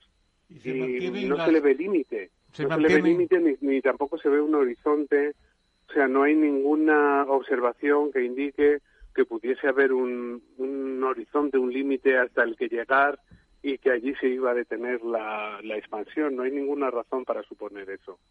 Entonces la expansión continúa indefinidamente. ¿Qué sucede durante Pero la expansión? hay, perdona, hay energía proveniente del Big Bang, que es donde está el principio de toda la energía. Hay radiación. Para, la, para el avance. No se acabará esa energía porque creación de energía no hay, lo que hay es una tendencia, digamos, de un mundo con, ¿cómo se llama eso? Entropía, un, momento, un mundo entrópico. la entropía acaba con la energía útil, ¿no? Eso es, o sea, la energía no se crea ni se destruye, pero sí que se va degradando, deteriorando, ¿no? O sea que eh, si tenemos energía en forma de movimiento, pues el rozamiento hace que se convierta en calor y entonces esa energía en forma de calor ya es más difícil de utilizar. La podemos utilizar ah. para calentar algo, pero enseguida se disipa en, en más calor que se propaga y se acabó, ¿no? Pero Entonces se va degradando y de la misma manera en el, en el Big Bang se produjo, o sea, la energía que se produjo de aquello lo que queda es el, el, la radiación cósmica de microondas, o sea que hay un, se va, según el universo se expande, también se enfría. Pero tú tienes que decidirte, Rafael, entre un mundo indefinido que avanza, digamos, el universo y una situación de Big Rip, me parece que se llama, él ya de, de, pérdida ¿eh? de la energía total y de oscuridad, o el Big Crunch, te tienes que decidir. Ya no, el Big Crunch yo creo que se refiere a estos universos oscilantes que implosionan. Ya dicho que no. ¿Tú crees que no existen esos universos? Entonces, no hay ninguna razón ahora para pensar eso y hay bastantes razones para pensar lo contrario, que la, que la expansión es indefinida. La expansión es indefinida, es decir, que esta energía oscura que, que se ha descubierto actúa como una, como digo, como una fuerza de repulsión que acelera la expansión y durante esa expansión lo que, lo que Ah. sucede es que el universo se va enfriando. Sabemos que se va enfriando porque es una eh, mm, es una expansión en la que ¿cómo decir? O sea que... Eh, por un lado se va acabando el combustible nuclear de las Claro, estrellas, claro. es decir, el Pero se utiliza la energía oscura para seguir energía- adelante. Claro, claro, la energía oscura está presente. Se piensa que también es esa energía oscura la que pudo causar la inflación y, y puede que esté relacionada con la famosa energía del vacío de los físicos cuánticos. O sea, un substrato que hay en el vacío que, mm, como sabemos, como dice hoy la física, el vacío nuestro no es la nada, sino que siempre en el vacío hay ese substrato, esa energía, y puede que esté relacionada con esa energía oscura, aunque no lo sabemos bien. Sabemos que parece lo mismo, pero bueno, Pero una no. cosa es la física cuántica por un lado, otra cosa es la cosmología. Ambos conceptos parecen estar relacionados, pero no surgen en la física de, de la misma manera. Dolores. Eh, sí, Ra- Rafael, si, si he entendido bien, eh, cuando dices que el universo se expande, eh, vienes a decir algo así como si los astros estuvieran fijos realmente y lo que ocurre es que crece el espacio que hay entre ellos y va creciendo Sí, sí, todo el es espacio. exactamente eso. Es exactamente eso. Si eso fuera Sí, así de la y misma llevado un que poco se crea el tiempo, se Mm. crea el espacio. se crea el espacio. Y si llevamos eso un poco hasta, eh, digamos, hasta, bueno, pues hasta el absurdo del tiempo en, en- en el futuro, ¿no? Eso implica que eh, el espacio que existe entre el Sol y la Tierra, eh, a otra escala obviamente, pero también crece. Es decir, llegaría un punto en el cual la Tierra perdería la atracción del Sol y, y- y, mm, O- o digamos, es- Sí, esa lo que escala pasa es no. que esto, esta, esta creación del espacio se nota sobre escalas muy grandes. muy grandes. O sea, en esa escala no ocurriría. pequeñas no se nota. Y eh, a largo plazo lo que sucede es que los fenómenos en el Sol, o sea, el que se termine su energía, el que evolucione, el que estalle como una supernova, el que la galaxia misma se quede sin energía y acabe completamente dominada por un agujero negro en el centro, eso va a suceder antes que digamos que la separación, la que el, que el de la hecho que la separación sea tal que la Tierra mm, Eso viaje por libre, digamos, ¿no? Eso y no, es, y no rote eso es. ante el Eso es lo que yo quería preguntarte también, Rafael, porque me acuerdo cuando Hubble eh, descubrió las galaxias o las vio alejándose unas de otras, etcétera. Pero ¿qué une a las galaxias para mantenerse con una configuración propia? Tú en tus artículos que nos has enviado eh, te refieres a cuánto cuesta cruzar la, la Vía Láctea. Cuesta 100.000 años luz. Una barbaridad. O sea, es una galaxia de padre y, y muy señor mío. Tiene un diámetro de galaxia 100.000 años. ¿Qué fuerza mantiene a las galaxias unidas como pequeños universos que decía Hubble y que les impide despiazarse, desmantelarse y perderse en el universo a pedazos? La fuerza de gravedad, ¿no, La Rafael? fuerza de la, La gravedad, gravedad siempre, pero la ¿por qué está la acotada la fuerza de la gravedad en torno a una galaxia y no permite intercomunicarse? Sí se pueden intercomunicar. Porque hay un gran agujero negro la- en el centro de cada La galaxia. Vía Láctea y Andrómeda se van a encontrar dentro de 3.000 millones de años. Claro, dice. y están ligadas gravitacionalmente. A Lo que ver. pasa es que las distancias son muchísimo más enormes y la fuerza de la gravedad va con la, con la distancia al cuadrado y entonces esa, esa fuerza de la gravedad entre galaxias es mucho menor que la fuerza de gravedad dentro de cada galaxia. Claro. Entonces, la fuerza de la gravedad dentro de cada galaxia es capaz de mantenerla unida, sobre todo gracias a la materia oscura. Esa es- es- esta es Ah, ya historia. salió la materia oscura para explicar todo lo que no podemos explicar. No, pero sí que lo No, explica. no, no. Sí que lo explica, claro. No explica Sí, nada, sí. se supone. Lo, lo Sí, supone usted, explica pero que, sí las, explica. que las estrellas, el movimiento de las estrellas dentro de las galaxias, el que la galaxia se mantenga unida, porque se necesita esa fuerza de gravedad que proporciona la materia oscura, y eso es lo que mantiene cohesionada a una galaxia. Y luego las galaxias, como bien sabes, Ramón, viven en, eh, en comunidad, no viven aisladas, viven en grupos. Nuestro Ya. grupo, el grupo local, De está dominado por la galaxia Andrómeda y por la nuestra Ya, por la no, Vía Láctea. pero grupo Luego es- hay otro- otra serie de galaxias más pequeñitas, satélites, las nubes de Magallanes, por ejemplo, que son como satélites de la Vía Láctea. La gran nube de Magallanes se piensa que ha atravesado la Vía Láctea o se ha aproximado a ella, por lo menos mucho, varias veces a lo largo de la historia del universo. Hay, O sea que- un, que- hay un enigma que tú has tratado mucho y nos has enviado también uno de tus estupendos artículos. Dice, crece el misterio de las ráfagas extragalácticas de radio. ¿Podrías decirnos cuatro cosas sobre esto? Y si Uy, ya estáis a punto de descubrir a qué se debe. Hombre, sabes que se ha especulado mucho con esas ráfagas de radio porque al ser repetitivas, algunas de ellas se ha pensado que podían venir de civilizaciones extraterrestres, como sucedió cuando se descubrieron los púlsares. Si recordáis la historia de los púlsares, que es una de las más bonitas de la historia de la astronomía, que bueno, hizo un descubrimiento que hizo una estudiante de doctorado. El premio Nobel se lo dieron a su jefe, pero el descubrimiento lo hizo verdaderamente la estudiante Jocelyn Bell. Vio como unos, unos destellos en ondas de radio se repetían periódicamente, eran muy cortitos y se repetían periódicamente. De tal forma no había ningún fenómeno nat- natural conocido en el momento que pudiese explicarlo y se llamó a esas señales las señales de los hombrecillos verdes. ¿no? Se pensaba que podían ser resultaron ser esos púlsares, estrellas de neutrones que actúan como un faro, actúan como faros y cuando apuntan en dirección a la Tierra ese, ese faro nos alumbra y causa un destello. Bueno, pues hace poco, hace 20 años, en el año 2001, se descubrieron unas ráfagas nuevas, unas ráfagas eh, esas muy brillantes, de solo duran un milisegundo, ¿eh? son, cortísimas. Pero en ese milisegundo va contenida tanta energía como la que emite el Sol en un día completo. Entonces son muy potentes y, bueno, al principio fue una auténtica sorpresa. Se empezaron a buscar más, pero claro, era muy difícil buscar. Son tan rápidas que además lo detecta un radiotelescopio, pero un radiotelescopio no ve. Es decir, no sabe localizar de dónde viene exactamente esa, esa radiación. Perdona, perdona, No la- ¿llegan a la Tierra?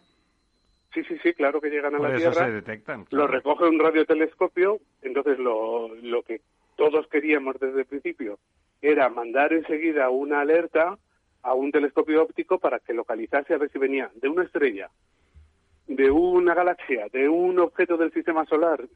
Bueno, hubo mm, teorías, y todavía hay teorías para todos los gustos, ¿eh? desde, los que pensaban que venían, al ser tan intensas, que eran de objetos muy cercanos, a lo mejor asteroides, hasta los que pensaban que venían de los confines del universo, ¿no? Y bueno, todo esto se aclaró gracias a que mm, se han detectado ya como unas 700 ráfagas de este estilo y de estas se han detectado 20 que son periódicas. O sea, que suceden una y otra vez y otra vez y otra vez. Y es así que se han podido buscar ya con un telescopio óptico a ver de, qué objeto venían y vienen de galaxias muy distantes. Entonces, bueno, eh, las tenemos localizadas y mm, ahora ya sí que se han desarrollado teorías, yo creo que bastante sensatas sobre su origen. Entre tanto, se han detectado también las ondas gravitacionales, como bien sabéis, que se producen cuando se da el choque entre dos objetos muy masivos, como dos estrellas de neutrones o dos agujeros negros, y esto se corresponde muy bien con un fenómeno de ese estilo. Así que lo que se piensa hoy es que no son civilizaciones extraterrestres, sino que son verdaderamente pues eh, fenómenos muy catastróficos Catástrofes estelares. ¿no? estrellas, dos estrellas masivas, y en el caso de las periódicas, pues posiblemente son objetos también muy masivos, pero que entran en una fase de inestabilidad, uno alrededor del otro, robándose la masa el uno al otro, y entonces se produce una explosión, un poco como las novas recurrentes que llamamos, pues un fenómeno de ese estilo, una inestabilidad de ese estilo, también podría crear estas ráfagas que son periódicas. Así que son fenómenos apasionantes, sí, han traído de cabeza a los astrónomos durante 20 años, ¿eh? desde el año 2001 que se descubrieron y ahora se empieza a dilucidar cuál es su origen. Ya te dijimos, querido Rafael, que con tu intervención, eh, con la venia del director, estamos cerrando el curso, porque nos pareció Sí. que nada mejor que hablar del universo para cerrar el curso con una cierta altura de miras. Que es No. nuestra casa, el universo. que es Evidentemente. Entonces es una cuestión que te hemos planteado y que tú has recogido muy bien con tus, con tus notas. Es eh, el informe del Pentágono sobre, los ovnis. ¿Por fin se están tomando en serio los ovnis? Bueno, yo creo que siempre se han tomado en serio. Lo que no se ha tomado en serio es que el origen sea de civilizaciones extraterrestres, por lo menos por parte de los astrofísicos, porque para nosotros no hay ninguna evidencia de que esos objetos, es verdad que son voladores y que son no identificados, pero de ahí a decir que los conducen eh, seres extraterrestres, pues bueno, hay un salto importante. Hay un buen. Entonces, eso nunca lo hemos creído. Vamos, lo que creemos es que no hay evidencia suficiente. Yo creo que está bien que el Pentágono haya realizado este informe, que ha enviado al Congreso y a la Casa Blanca. Efectivamente, hay objetos sin identificar. Yo creo que han propuesto una nueva denominación para, en lugar de ovnis, llamarlos FANIs, que serían como fenómenos atmosféricos no identificados. Y sigue el misterio, pero yo creo que ahora por lo menos ya se, hay una conciencia de que verdaderamente pueden ser fenómenos atmosféricos, como digo, que suceden en la alta atmósfera, o mm, otro tipo de fenómenos o incluso de artefactos. No sabemos muy bien. La verdad es que los vídeos, las imágenes, si las habéis visto que han circulado por internet y por todos los lados, siempre son imágenes muy borrosas, vídeos que no tienen nunca mucha resolución. Entonces, en esos objetos nunca se ven alas, por ejemplo, claramente, ni hélices, ni, ni gas procedente de un tubo de escape o, vamos, de, de un... un motor, que algo pudiese causar la propulsión del objeto. O sea que por eso yo creo que no hay ninguna evidencia de que, de que pueda tratarse de, de seres extraterrestres. Entonces otra cosa es que sean, claro, bien naves, a lo mejor, pero terrestres, a lo mejor, yo qué sé, naves militares desarrolladas por otras potencias, Ya, que naves espías. mm, se En- podría en la- dar. en la ¿eh? misma- en- en- en Leí el- por ahí que, por ejemplo, hay el avión invisible este, no sé si se El llamaba Stealth, este, sí, eh, el este fantasma 117 ese. o algo así. Sí, el fantasma. Se tardaron 11 años en tener una imagen de, su- de este avión, ¿eh? O sea que los militares les gusta mantener sus, Sus cositas en secreto. sus sí. inventos eh, bien reservados y jugar con el factor sorpresa cuando, cuando se desata la guerra. Yendo, Entonces podrían ser esas naves a lo mejor desarrolladas por... por Don Rafael, eso, países, eso por- que parece que está claro, que no hay evidencias que pa- como para poder afirmar que realmente han llegado seres de, de otros eh, sistemas solares o, o de muy lejos, en cualquier caso, no hay evidencias. Pero el negativo de eso, que sería un poco el, el tema que le planteaba don Lorenzo antes, o sea, hoy por hoy, un, alguien con formación y solvencia al respecto, tipo usted, para entendernos, eh, ¿le parece creíble que con- utilizando esa contracción, expansión del espacio, eh, consiguiendo entrar en esa dinámica, se podría viajar tan lejos como para alcanzar otra, otra estrella, planetas, exoplanetas del sistema solar? Rotundamente con la tecnología que tenemos hoy, no. Y con lo que sabemos hoy del, de astronomía, no. Vale, no, la- lo de la Eso- Eso tecnología... no quiere decir que, no- que sea imposible. No, pero la te- con la tecnología está claro, me parece más, más importante la otra afirmación.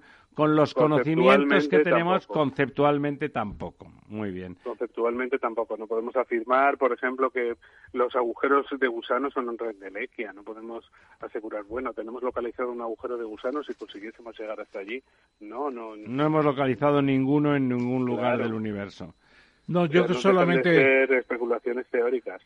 aparte de la señora Alex Dietrich, que recuerda a una gran célebre actriz Sí. alemana, eh, yo querría traer aquí el testimonio de mi primo Joaquín Tamames, doctor en medicina y cirugía y hombre, como se decía entonces, descreído totalmente, Sobre la apendicitis. que vio un ovni en Soria por la noche. Y naturalmente le pregunté, ¿habrá ¿Cuántas botellas había bebido bueno, previamente? no, no. Iba, iba un ovni moviéndose por delante de su coche y le digo, ¿y diste información? Dice, naturalmente. Digo, ¿dónde? Dice, ¿a quién? ¿A quién iba a dar información? Al cuartelillo de la Guardia Civil. El extraterrestre es su señor primo, si me lo permite, profesor Tamames.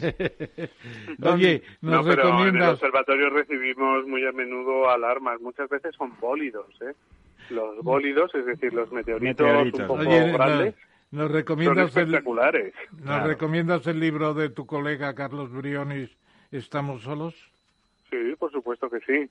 ¿Es interesante? Sí, claro que sí. Sí, es interesante. ¿De, cuán- de cuándo es? ¿De cuándo es? vida.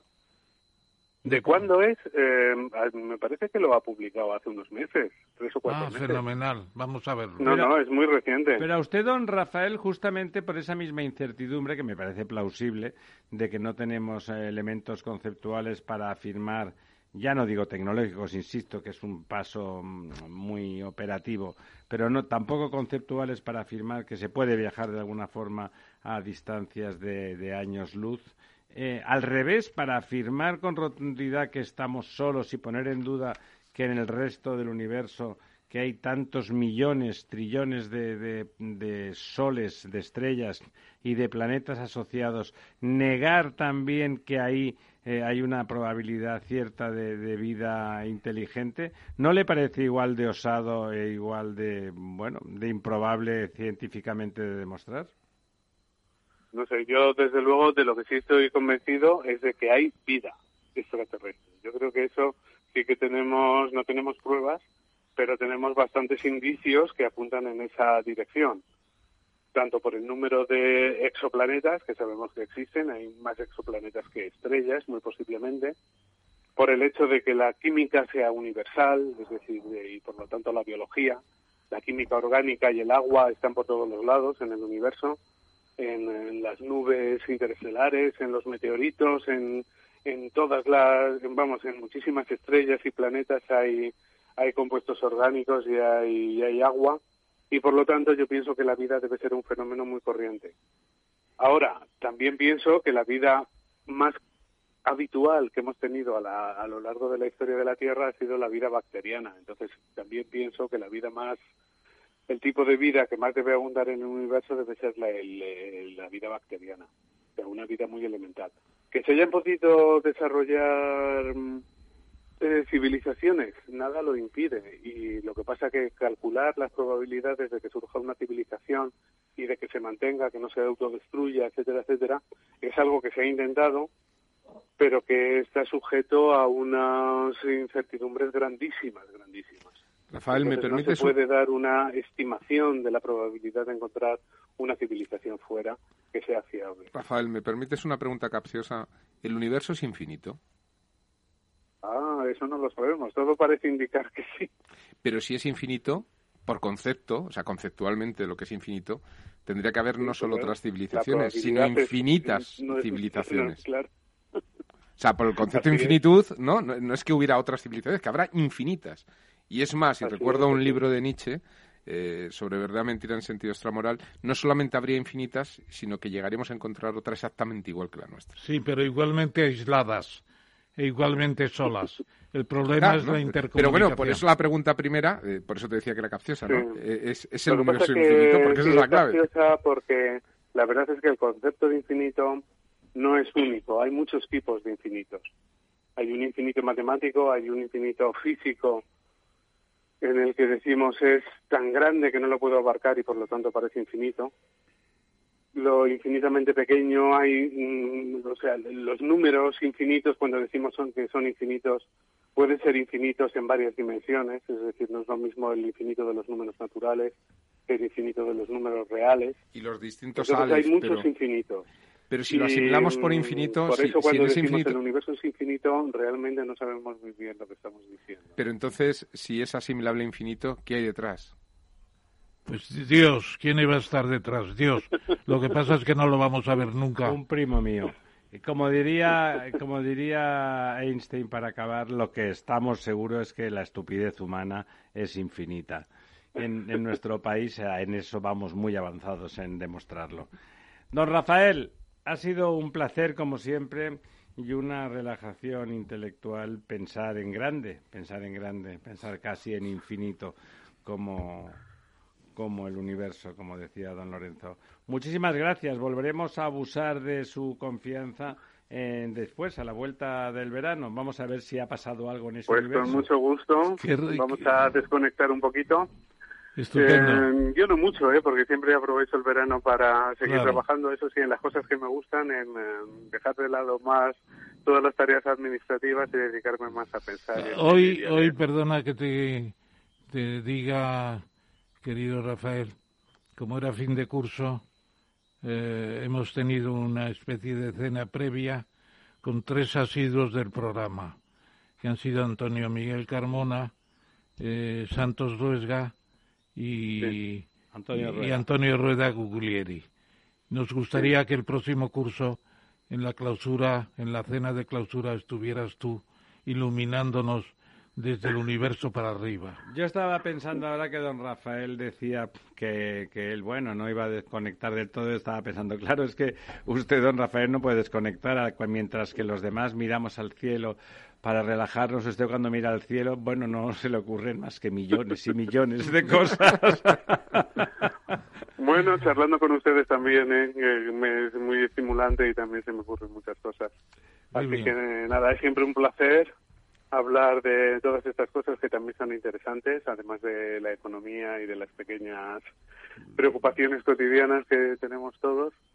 Y mm, nada, yo también les deseo un verano muy feliz y relajante y que nos volvamos a ver. Igualmente. En el próximo curso y si lo podemos rematar con esa cena, pues encantado. Estupendo. Muchísimas gracias, don Rafael. Un abrazo. Gracias a Dios. Un abrazo muy fuerte y hasta pronto. La verdad desnuda. Ramiro Aurín, Capital Radio. Si quieres entender mejor todo lo que rodea a nuestro sector alimentario, tienes una cita en La Trilla un gran equipo de especialistas te acercará a la actualidad económica y política desde el campo hasta la mesa. Conocerás sus principales innovaciones sin olvidar las producciones más tradicionales. Los sábados de 8 a 9 de la mañana con Juan Quintana, la trilla de Capital Radio. La verdad desnuda con Ramiro Aurín.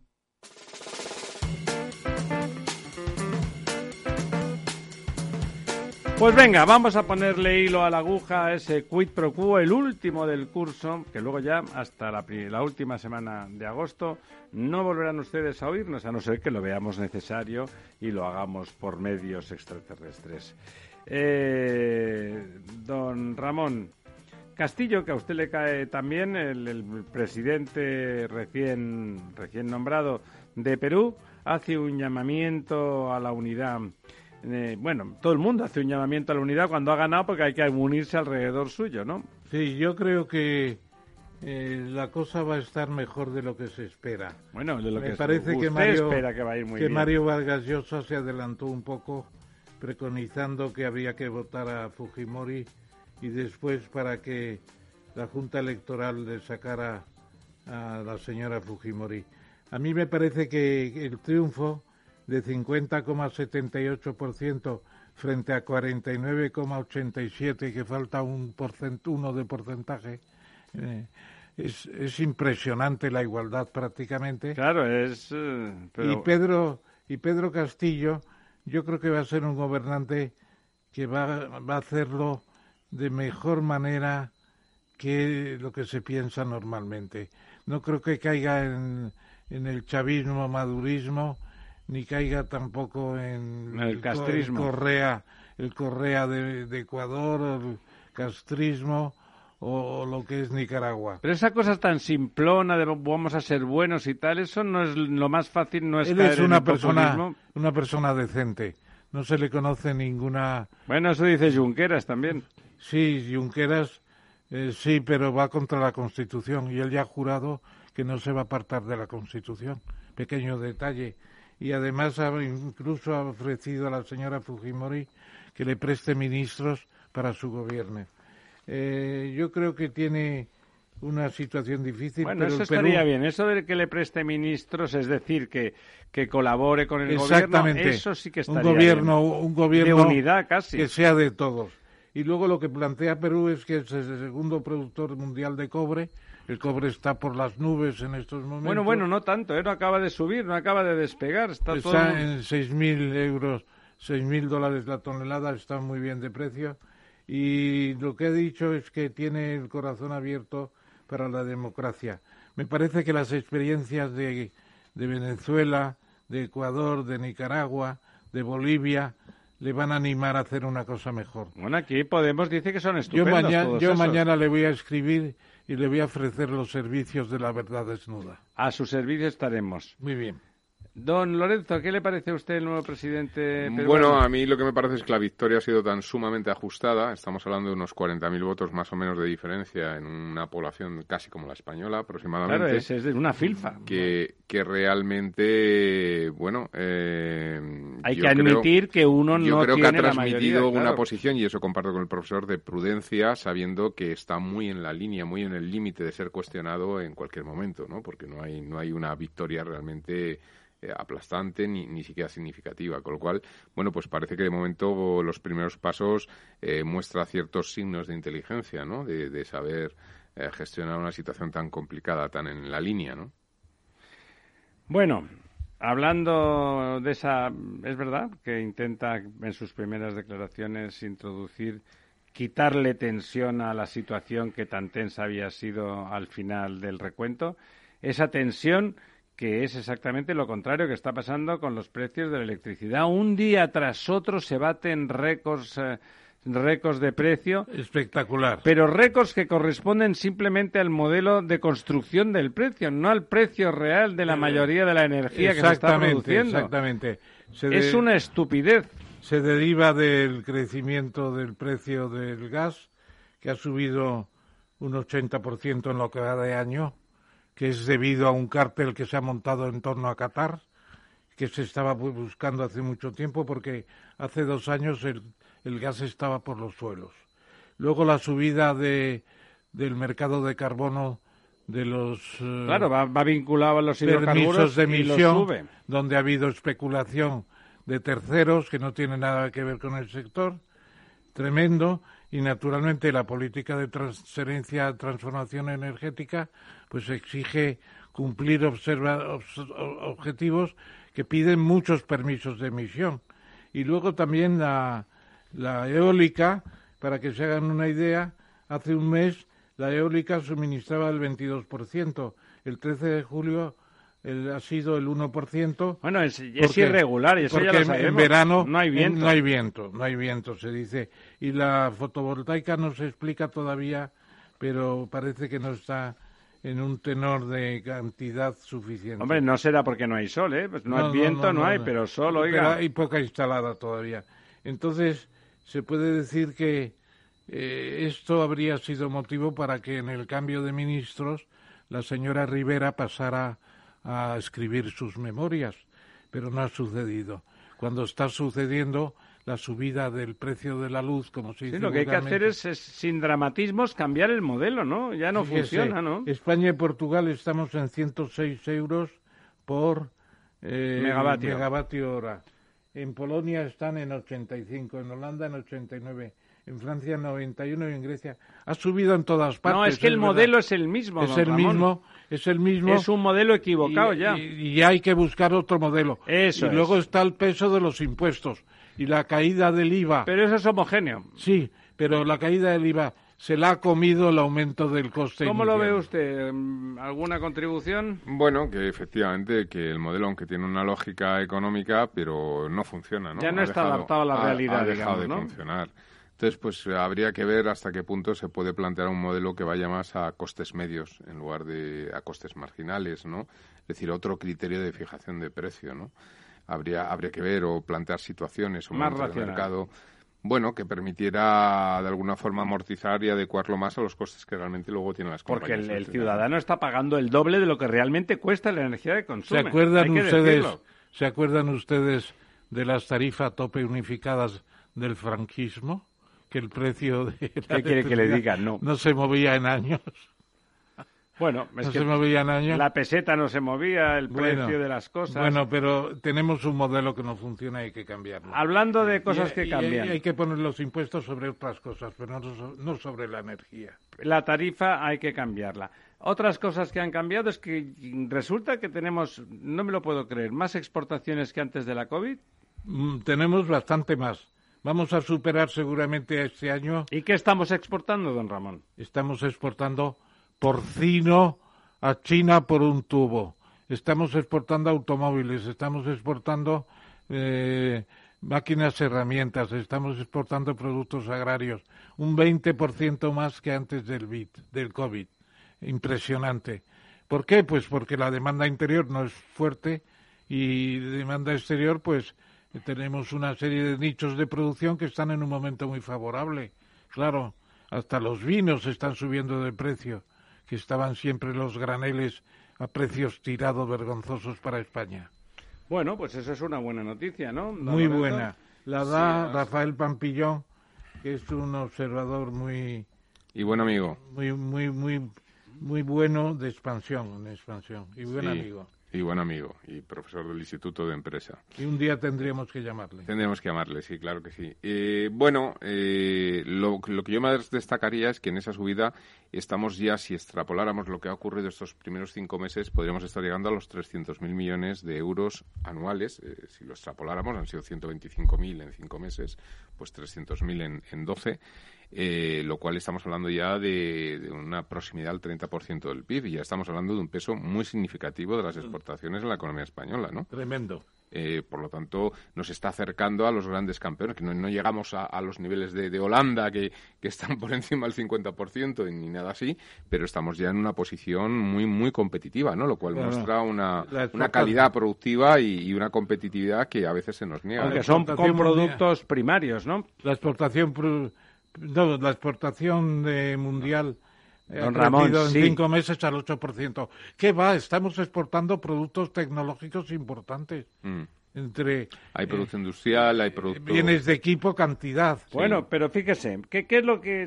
Usted siempre dicen esas cosas, son ustedes estupendos y quieren mucho a nuestro país, yo también, pero en cambio resulta que cada vez que oímos algo es que vendemos alguna cosa importante de lo nuestro. Sener, que es una gran ingeniería vasca, de las eh, seguramente junto con técnicas reunidas siendo distintas de las desde el punto de vista industrial es la más importante. Resulta que Siemens le compra el negocio de digitalización naval, que es un negocio con mucho valor añadido y con mucho valor tecnológico. No nos han dicho el precio.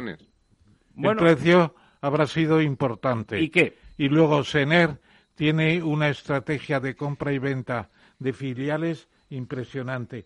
En cuanto empieza a subir el precio de una filial, la liquida y empieza a montar otra. Pero la tecnología también, ¿qué quiere que le diga? En cualquier caso, don Ramiro, aunque lo compre Siemens, seguirán siendo exportaciones los productos que vendan al exterior, ¿no? Claro.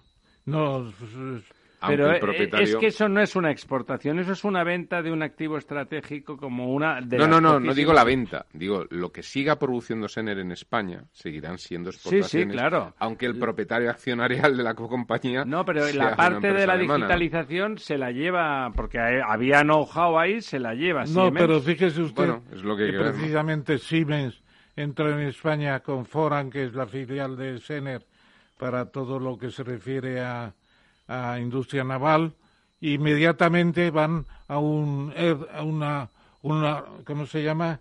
Sencillamente se llama un PERTE, un proyecto estratégico con el gobierno. Se va a crear un PERTE exclusivamente para el naval.